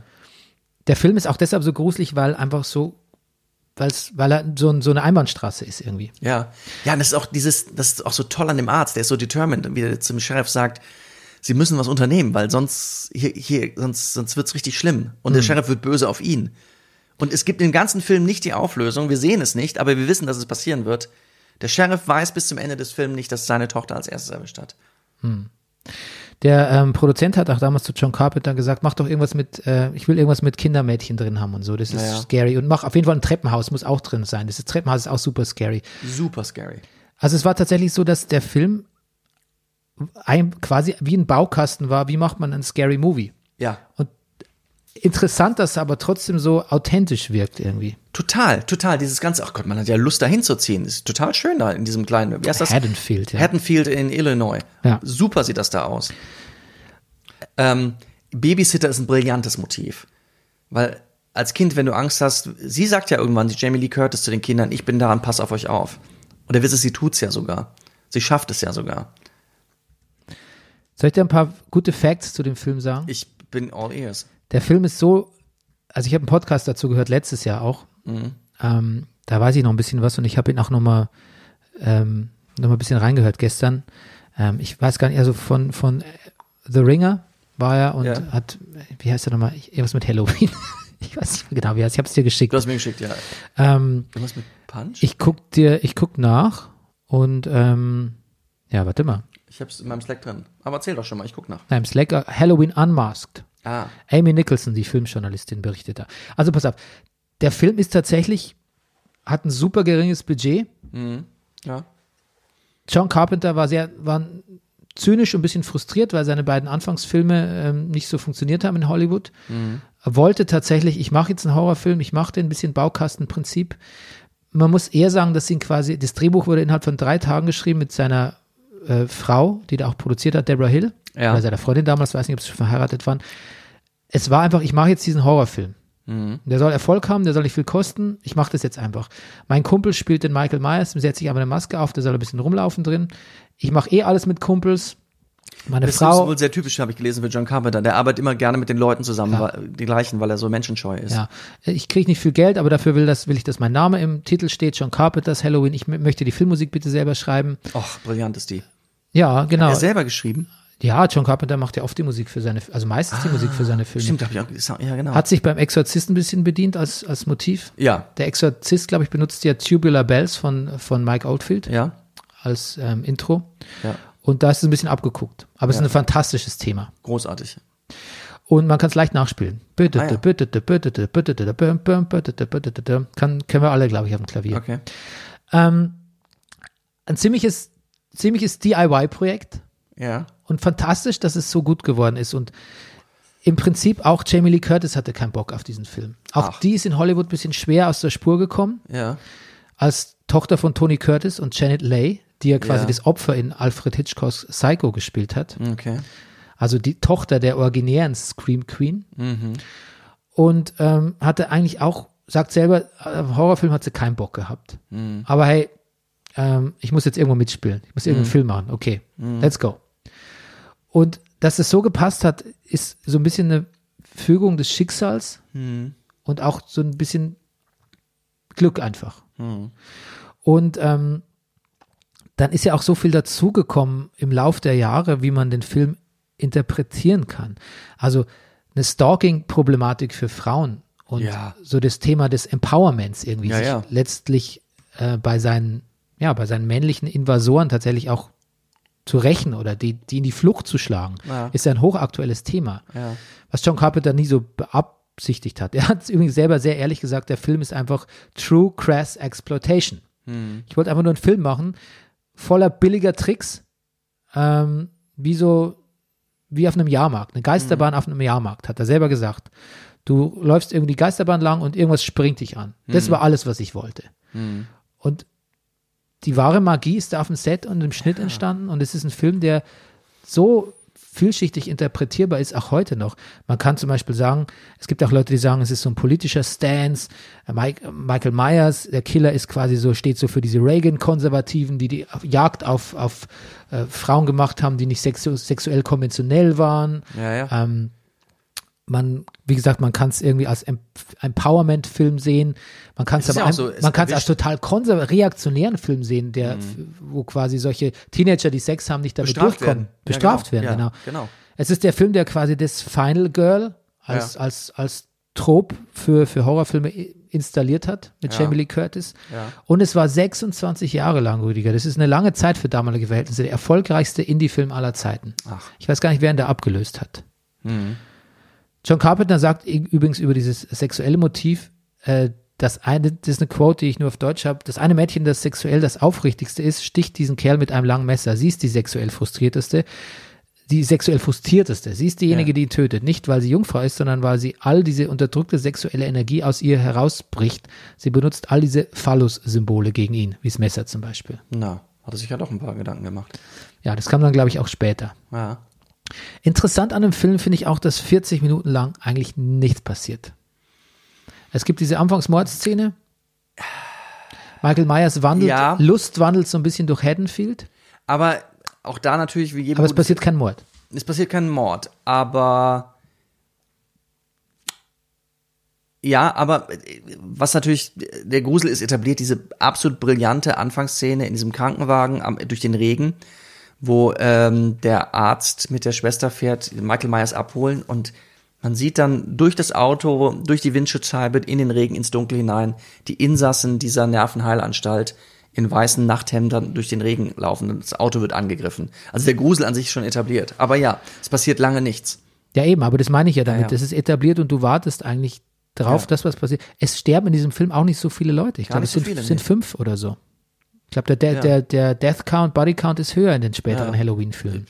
Also ich, ohne sie Vermute ich haben, mal. ja. Also er ist nicht, also auf jeden Fall nicht hoch. Nee, das stimmt. Hm. Wen es auch erwischt und ist auch ein Grund, warum ich glaube ich eine frühe Abneigung, ich habe auch mal drüber nachgedacht, gegen Gruselfilme entwickelt habe, ist, weißt du, wen es ganz oft als erstes erwischt in Gruselfilmen? Tell me. Den Hund. Ja, übrigens auch in Benedikt Wells Buch, das ich gerade gelesen habe, erwischt es auch als erstes den Hund. Spo Hund. Spoiler für die ersten 20 Seiten. Oder ich, ja, ich habe manche Filme nur deshalb nicht gesehen. Ich sehe den, was ich was, also der Kiemmann, wen erwischt als erstes? Der Schäferhund. Es erwischt immer auch große, starke Hunde, wo man denkt, er müsste doch eine Chance haben vielleicht, aber nein. Ich kann übrigens Filme, wo Kinder sterben oder Babys nicht gucken. Da bin ich sofort raus. Ja klar. Ähm, eins noch. Ich Ja. glaube tatsächlich, dass der Film auch ähm, deshalb so gut ist, weil er so fucking simple ist.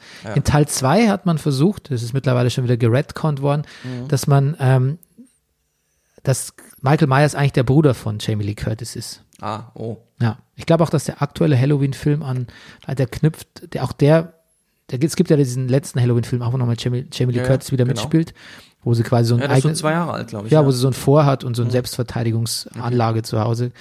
Ähm, ich glaube, auch der verneint dann diesen zweiten Teil. Ah. Aber es wurde da etabliert, dass es ihr Bruder ist und dass es da eine Background gibt. Mhm.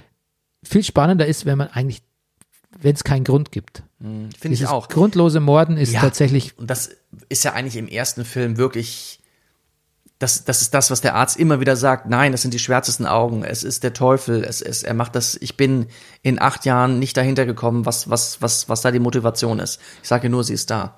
Das ist ja auch das, was Terroranschläge so Ja, furchtbar gruselig macht, eben. dass du, du kannst dich ja korrekt verhalten haben, wie du willst in deinem Leben und trotzdem kann jemand auf die Idee kommen, da wo Rüdiger Rudolf jetzt gerade einkaufen geht, da schmeiß ich eine Bombe rein. Ja. Das ist, das macht ja das noch viel angsteinflößender, dass es nicht rationalisierbar ist. Ja. Genau. Ist, man, ist auch so ein Film, den man guckt und so, wo ich mir notiert habe, ist, man hat diesen Film gesehen und glaubt, Amerika einen Tick besser zu verstehen.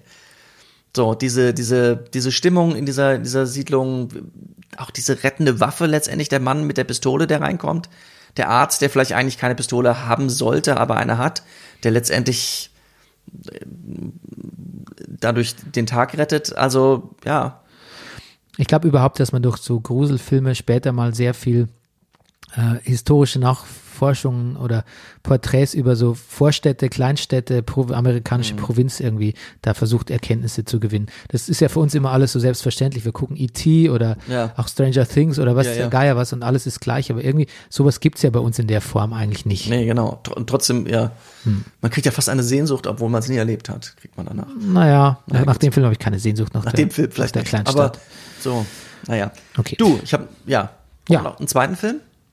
Du hast noch einen zweiten Film Ich habe noch, gesehen. zweiten- oder? ich hab noch Midsommar gesehen, Bernie. Ich hab's du getan. hast mit, wow. Hab, ja, Bernie, du, du, an deinem Blick sehe ich, dass du einschätzen kannst, wie, äh, wie sehr ich mich überwinden musste. Aber es, auch da muss ich sagen, es ist ein guter Film.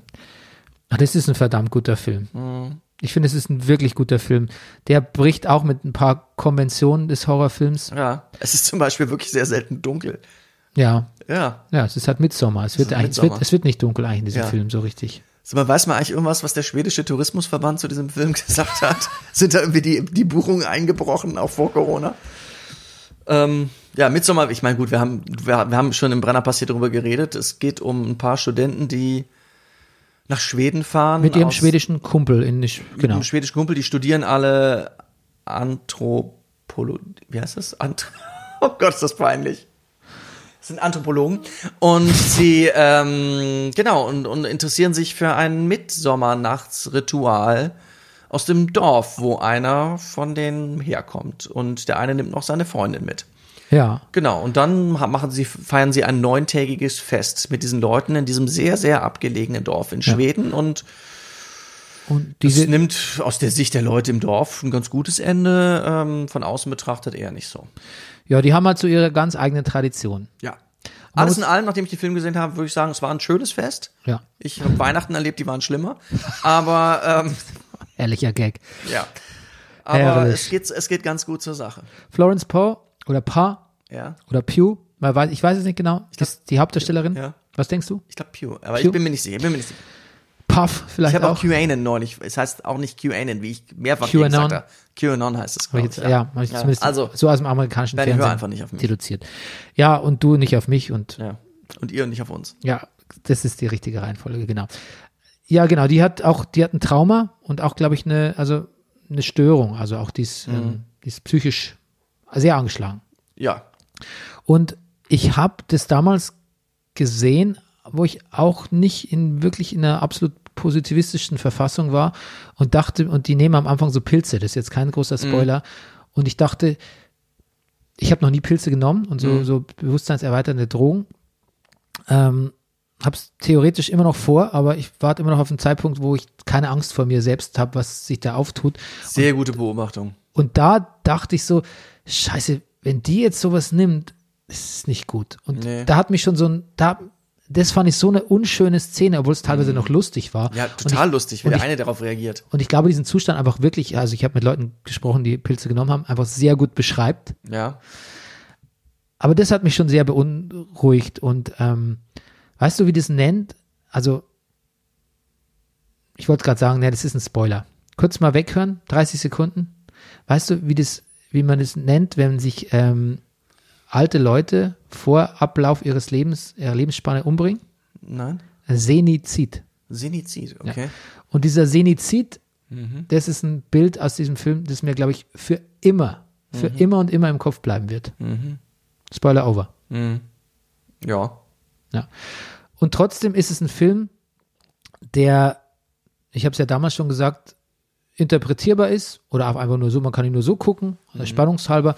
Ari Aster selber hat gesagt, der Regisseur, naja, es hat einen Trennungsfilm. Ja, genau. Da sind wir wieder beim Thema. Was ist gruseliger als der eigentliche, naja, Spuk ist es ja in dem Fall nicht, aber es ist eher Horror im Bereich, äh, alle anderen spielen ein anderes Spiel, als du selber spielen möchtest. Ja, aber es ist eigentlich, es geht um die Beziehung der beiden. Ja. Und ja, ich meine, puh. Und mal, ich kann, lustig, ich kann dann, kein Spoiler jetzt, auf, auf das Ende des Films zurückblicken und kann es gleichzeitig unfassbar grausig finden und gleichzeitig super lustig. Ja. Und das ist schon ein Kunststück, finde ich. Ja, und das spielt sie auch alles fantastisch. Beide eigentlich auch. Beide.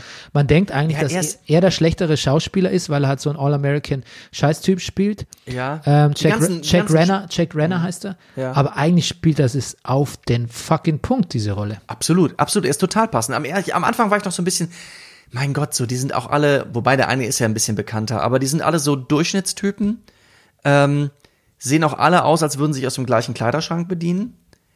Was aber auch nicht schlecht ist, weil die anderen natürlich im Dorf so uniformiert sind. Ähm, es werden dadurch so diese beiden Gruppen so deutlich.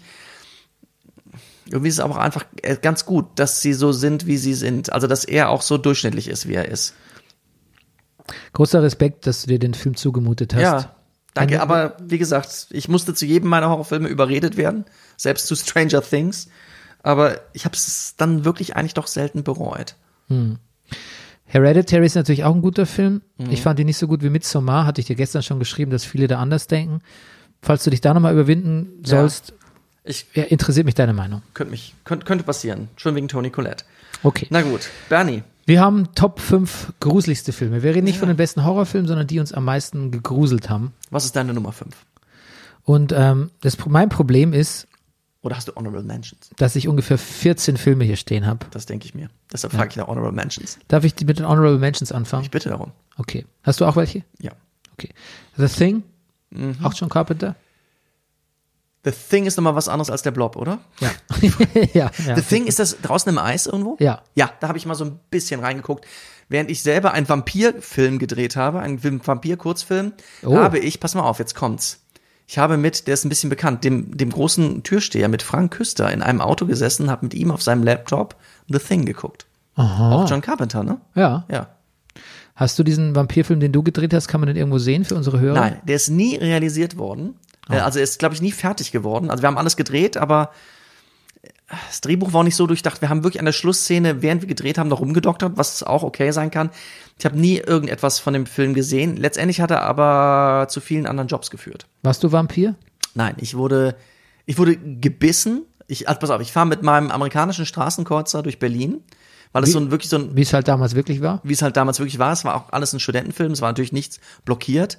Dieser Wagen, das war wirklich so ein Muscle Car, ähm, der hatte, weiß ich nicht, 340 PS oder sowas. Ähm, aber 60er Jahre, es war wirklich, wirklich nicht leicht, das Ding auf der Straße zu halten. Wenn du Vollgas gegeben hast, hat der Wagen nach links gezogen. Wenn du gebremst hast, hat der Wagen nach rechts gezogen. Ein Heckausbrecher quasi. Ich, äh, ein Komplettausbrecher. Ähm, aber ja, Heck hätte, also wenn ich Gas gegeben hätte auch. Trotzdem haben die Leute gejubelt, das habe ich noch nie erlebt. Wenn du Gas gegeben hast, äh, das, äh, also die Zeiten haben sich auch geändert äh, an der Ampel. Wollte gerade sagen, ja. Ja, aber es hat zu anderen Sachen geführt. Ja, Vampirfilm, genau. Und ich wurde gebissen, genau. Ich nehme eine Prostituierte mit vom Straßenstrich, die mich beißt während des Aktes. Und in diesem Vampirfilm, es gibt ja immer neue Regeln in Vampirfilmen, ähm, wenn ich es schaffe, sie innerhalb von 24 Stunden zu töten, äh, werde ich nicht selber zum Vampir. Also lade ich mir einen Kumpel ins Auto und versuche sie wiederzufinden, um sie kalt zu machen. Ja, das macht doch Sinn. Macht Sinn, ne? Gut. Ja. Aber der Film, wie gesagt, ich habe ihn nie gesehen. Einer der innovativsten Vampirfilme der letzten Jahre Ja. ist übrigens, vielleicht hast du ihn gesehen, A Girl Walks Home Alone at Night. Ah, Hast du den gesehen? nein. Es ist ein feministischer Vampirfilm äh, von Anna Lily Amipur, ähm, der in Iran in einer fiktiven iranischen Stadt spielt. Es ist ein sehr kunstvoller Film. Es ist ein richtig, richtig cooler Film. Okay. Ähm, ja, es geht um eine quasi, quasi eine Frau. Na, ich, das, da ist alles zu viel Spoiler. Guckt euch diesen Film an, falls ihr nicht kennt. A Girl Walks Home Alone at Night. Gut. Ähm, ja, du, Vampirfilm. Achso, bei The Thing, da, da, da daher Thing waren wir, Honorable okay. Mention. Gut, ich, mach, ich, ich mach's kurz. Der weiße Hai, Ja. weil einfach, ja, muss man nicht erklären. Ja, sehr schwierig. Also, meine Top 5 Liste, sage ich gleich, ist auch das, was ich jetzt gerade gruselig fand, weil ich es auch in letzter Zeit wieder gesehen habe oder weil ich mich an Grusel erinnere. Es ändert sich, diese Liste ändert sich ständig, die ist in Bewegung. Ich fand wirklich gruselig, ich habe es nicht in die Liste aufgenommen, weil es eigentlich, jetzt wenn man sich nochmal anschaut, einfach nicht gruselig ist. The Fearless Vampire Killers von Roman Polanski, Tanz der Vampire. Mhm. Bin ich echt in die Hosen geschissen als Kind vor diesem Film. Lustig, ja. Ja. Also selbst den, den habe ich ja nicht mal in meiner Gruselfilmliste drin, weil ich so, obwohl es ein Vampir ist, ja, Film ist komisch. ja. Ähm, die Sch Schlange im Regenbogen, Ach. ein Film von Wes Craven von 1988, wo es tatsächlich um Voodoo geht. Ich finde Voodoo gruseliger, als es sich jetzt anhört. Mhm. Ähm, mit Bill Pullman in der Hauptrolle. Ich fand, ähm, es gibt diesen Film Cat People, den habe ich neulich im Original gesehen und den gibt es ähm, in, einem, in einem Remake mit Nastasia Kinski. Ein Horror-Erotik-Film. Nicht besonders gruselig, aber fand ich als Kind gruselig. Ich fand, ähm, ich habe damals Blair Witch im Kino gesehen Ja. und habe halt zu viel schon drüber gelesen, als dass ich es wirklich gruselig fand, weil man wusste auch schon, dass es nicht echtes Found-Footage-Material ist.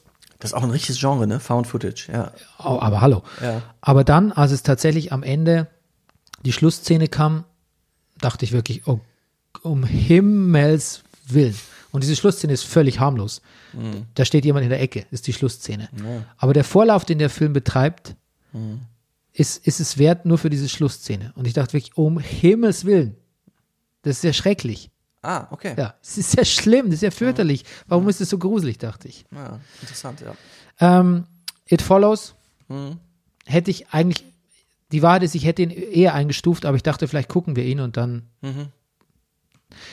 Ähm, Alien, ganz wichtiger Film. Alien, also gerade der, der, das Alien, was aus dem Bauch rausplatzt. Ja, es, Die Facehuggers, ganze Alien-Mythologie, die da begründet wird. Ja. Ich habe auch ein Alien-Spiel für die PS4, das kann ich eigentlich nicht spielen, weil es basiert darauf, dass du auf einer leeren Station rumläufst und dich jeden Moment das Alien angreifen kann. Du bist, glaube ich, Ripleys Tochter. Ist mir zu heftig. Entschuldigung, muss sagen, nee, das ist mir tatsächlich zu gruselig, liebe Programmierer von diesem Spiel. Ohne mich. Okay, so jetzt komme ich zu meinen Top 5. ja, Und da habe ich auf Platz 5 The Conjuring, ja. weil es eben um dieses Ehepaar Warren auch geht, Mhm. die da in einem, einem Haunted House ermitteln. Mhm. Und ich mit der Biografie der Warrens zusammen, das vermischt sich halt so, einfach wirklich wahnsinnig Schiss habe, dass es wirklich irgendwo spuken könnte oder dass sich so Dämonen irgendwie da ein bisschen in unsere Welt geschlichen haben. Ja, verstehe ich. Okay. Wollen wir hin und her wechseln? Genau. Äh, ja, auf jeden Fall. Vielleicht sage ich Ja. noch was zu The Conjuring. Ähm, man, ähm, wer Regie geführt hat, ähm, das ist äh, James Wan. Mhm.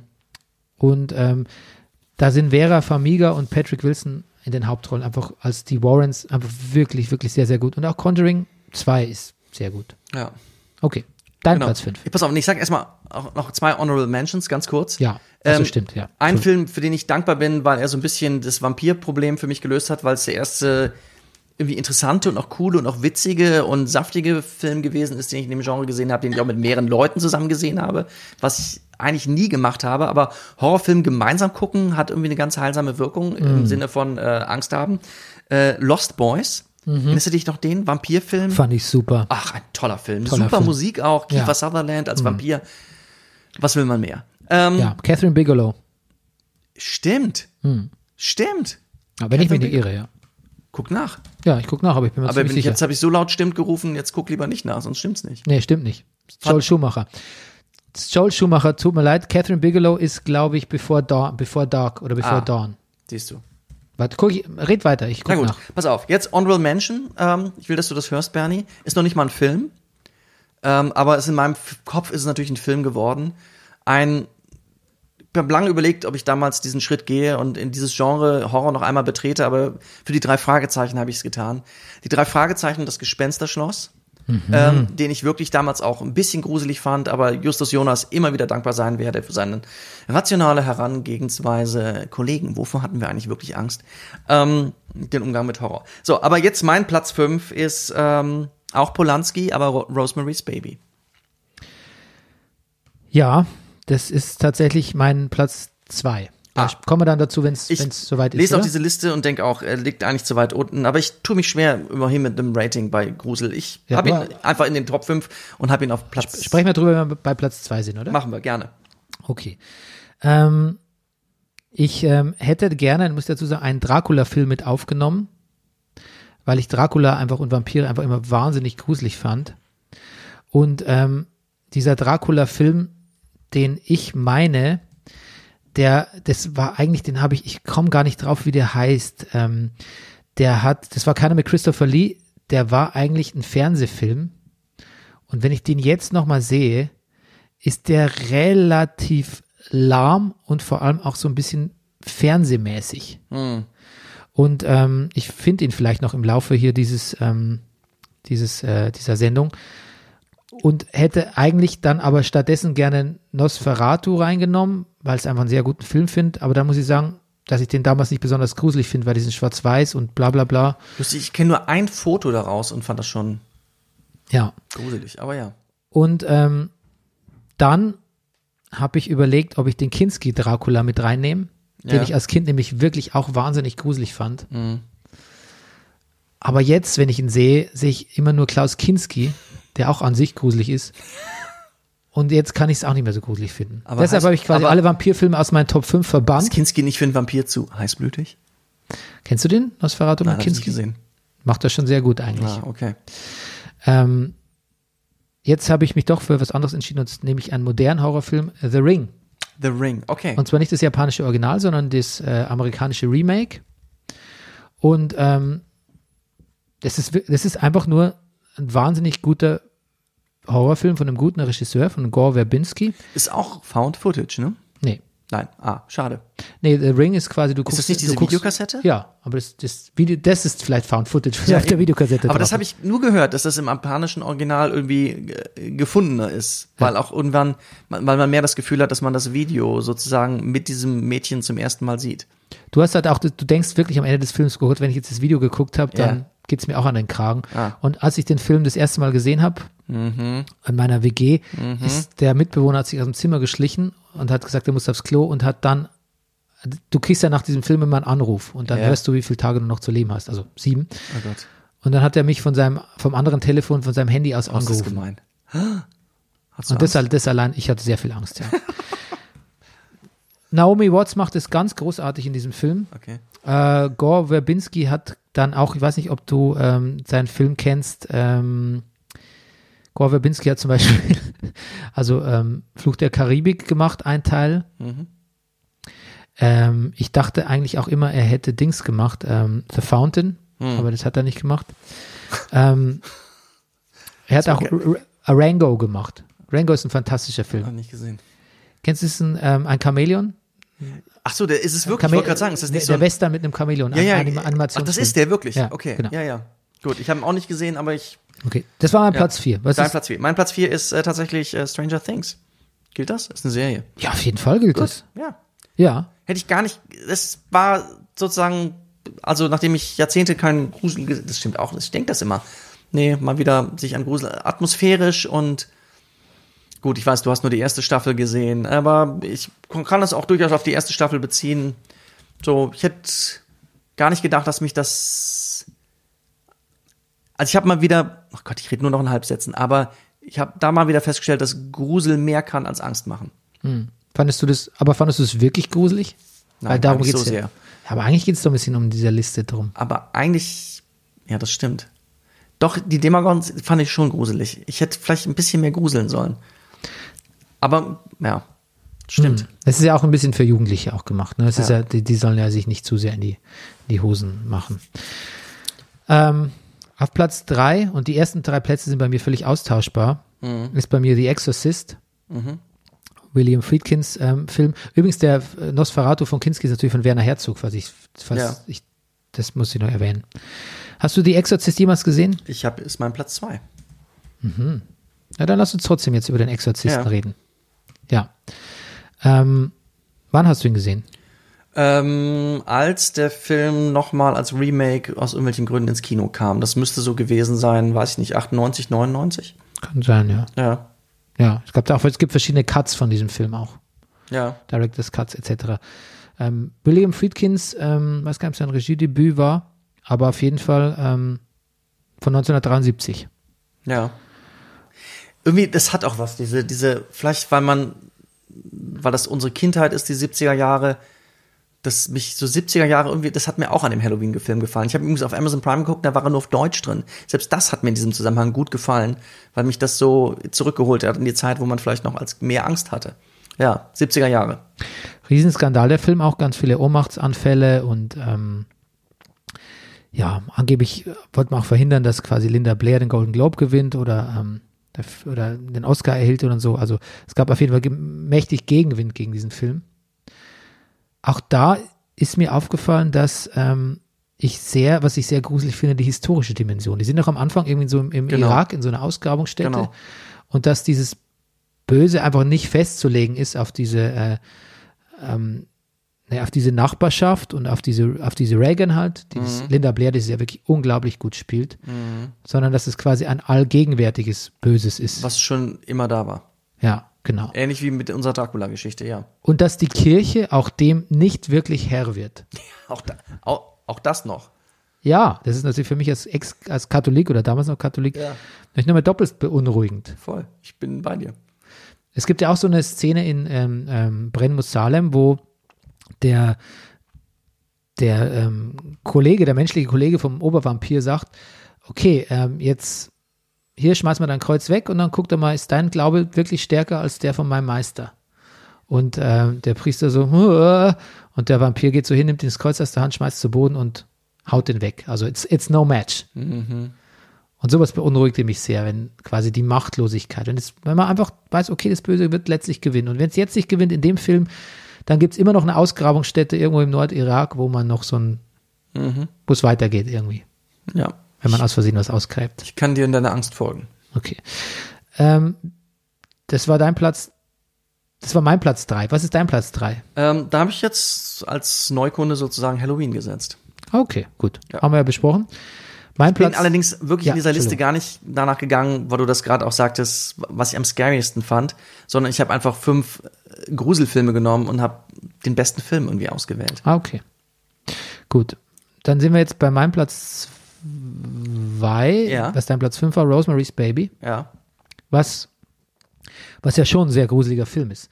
Weil, ich meine, der Film definiert dieses Gefühl, was du vorher gesagt hast. Ja. Die spielen ein anderes Spiel. Ja. Ja.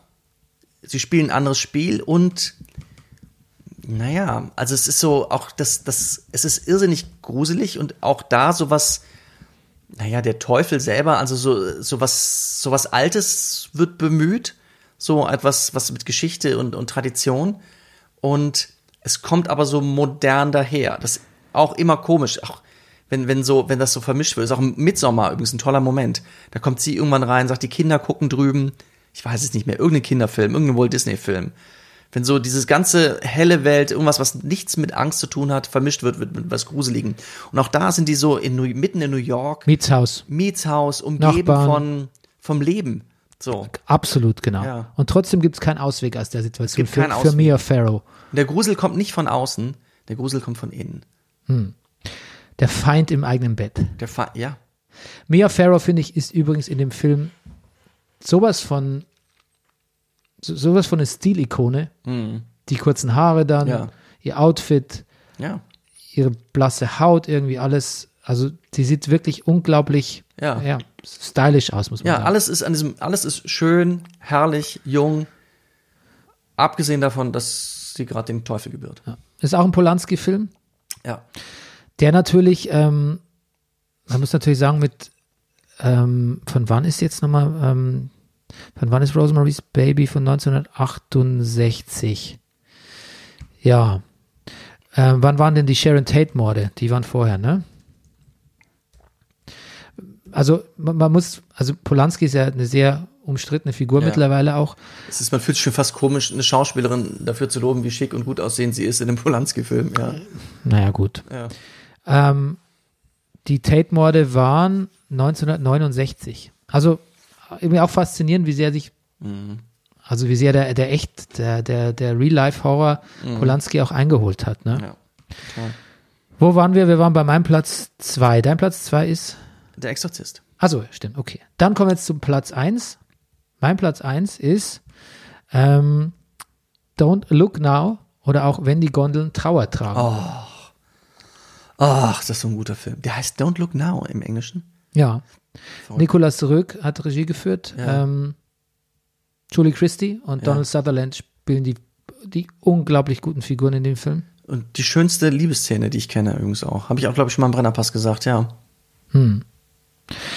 Ähm, Ach, ein toller Film. ja, auch kann, kann ich nicht mehr so richtig gucken, weil ähm, tatsächlich auch die Präambel ist von diesem Film, dass äh, deren Tochter stirbt und die auch die Bewältigung dieser Trauer auch und auch ja auch ihre Beziehung auch irgendwie bearbeiten müssen ähm, nach Venedig Ja. fliegen, wo er Restaurateur ist, glaube ich. Ja, ich glaube, ja. Ja, genau. Restaurator, ja. Und ähm, ja, da passieren mysteriöse Dinge und es ist einer der größten, also einer der heftigsten visuellen Plot-Twists aller, aller Zeiten, würde ich sagen. Mhm.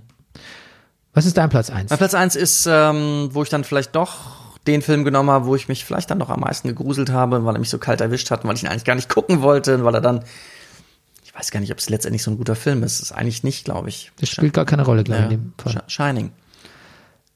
Das Shining ist ein Kubricks Shining. Ja, Das ist ein guter Film. naja. Ja. Warum denkst du, dass es kein guter Film sein Weiß ich könnte? nicht. In meiner Erinnerung kommt, kommt er mir dann so, er kommt mir, ich atmosphärisch fühle ich ihn sofort wieder. Ähm, ach nee, keine Ahnung. Ich, was Quatsch. Ich kann mich an keine Handlung erinnern in dem Sinne oder ich weiß gar nicht mehr. Es, er kommt mir so ein bisschen all over the place, aber das ist auch Quatsch. Es ist eigentlich, ich erinnere mich an wahnsinnig viele einzelne Bilder natürlich. Ja, Ich fand das Buch damals gut. okay. Ähm, Steven Spielberg fand die Verfilmung von Kubrick kacke.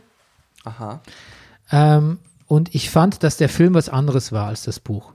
Und Okay. ich habe mich, ich habe das als damals schon Steven Spielberg fand es kacke oder Stephen King fand es kacke? äh, Stephen King, habe ich Spielberg gesagt. Okay, ja, Spielberg. Jetzt, Was auch interessant gewesen wäre. Ja, nee, Stephen, aber äh, Stephen King fand die Verfilmung Stephen King scheiße. hat's nicht gefallen. Und ich weiß, dass ich damals schon wirklich dankbar war. Ich dachte, wow, das war ein gutes Stephen King Buch und das war ja wirklich ein guter Film und habe gesehen, es sind zwei verschiedene Entitäten irgendwie, Mhm. Film und Buch und habe mich gefreut, weil es doppelt einfach. Es ist Ja, doppelt zwei gut. gute Sachen. Zwei Okay. gute Sachen statt nur eins. die man gar nicht so sehr vergleichen muss, weil es so unterschiedlich ist. Ja. Ich habe neulich Dr. Sleep gesehen, die, Ja.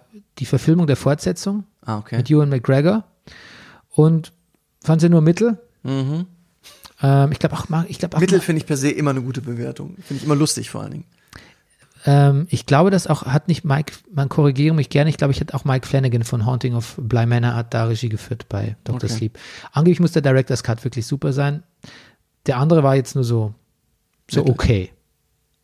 Ähm, The Shining ist von 1980 und ähm, es gibt einen ganzen Film drüber, was in Raum, wofür Raum 237 steht. Hotelzimmer 237. Eine sehr lustige Dokumentation. Und auch die Ursache von vielen Theorien und Verschwörungstheorien, die man zu Stanley Kubrick hat. Und es muss, Indem er darauf hindeutet, dass er die Mondlandung gefaked hat und äh, was weiß ich und die Ureinwohner der, also ja, man muss diesen Film, diese Doku, wenn man sie findet, Room 237 am besten mal anschauen. okay. Und in Ready Player One muss es einen Kurzfilm geben innerhalb des Filmes, wo es nur um The Shining und die Zwillinge und all sowas geht. Hast du das gesehen? Habe ich gesehen, aber kann ich mich jetzt gerade nicht erinnern. Okay. Auch ein ganz amüsanter Film eigentlich. Ja. Und ein gutes Buch auch. Äh, Ja, ich habe das Buch genug gelesen, ja. Ja, okay. Und ähm, es gibt auch von Ghost, du weißt ja, eine, eine dieser Lieblingsbands in diesem Haus. Ach so, ja. Gibt's ich ich auch- dachte, du wärst gerade beim Film mit Patrick Swayze. Nein. Ja? Da gibt es auch so ein, so ein. Videokapitel, so ein Video, was sie gedreht haben, in dem sie auch Shining persiflieren. Hm. Sehr lustig ist. Okay. Ja, da fährt der Kardinal mit dem Dreirad durch die, durch, äh, ja, durch das, ähm, äh, un, un, wie sagt man das, Antichrist, wie, ähm, die Unholy Clergy, also das, Ah. das Anti, wie sagt man, der Anti-Vatikan, Okay. wenn man so will. Okay, So. damit sind wir am Ende, am Ende angekommen, Rüdiger. Mhm. Äh, satte eine Stunde 42 Minuten Ja. zum Thema Grusel. Gruselig lang. Gruselig lange. Wie Mhm. fühlst du dich jetzt? Ähm, ganz gut. Ich mag es immer ganz gerne, wenn wir beide den gleichen Film gesehen haben oder gleiche Filme gesehen haben. Ja, Dann kann man immer ganz gut drüber reden. ich auch. Um das mal so zu sagen. Wollen ja. wir den Podcast mit einem Cheap Scare-Effekt abschließen? Ich wollte dich darum bitten. Und tschüss. Das war. Das war super scary, oder?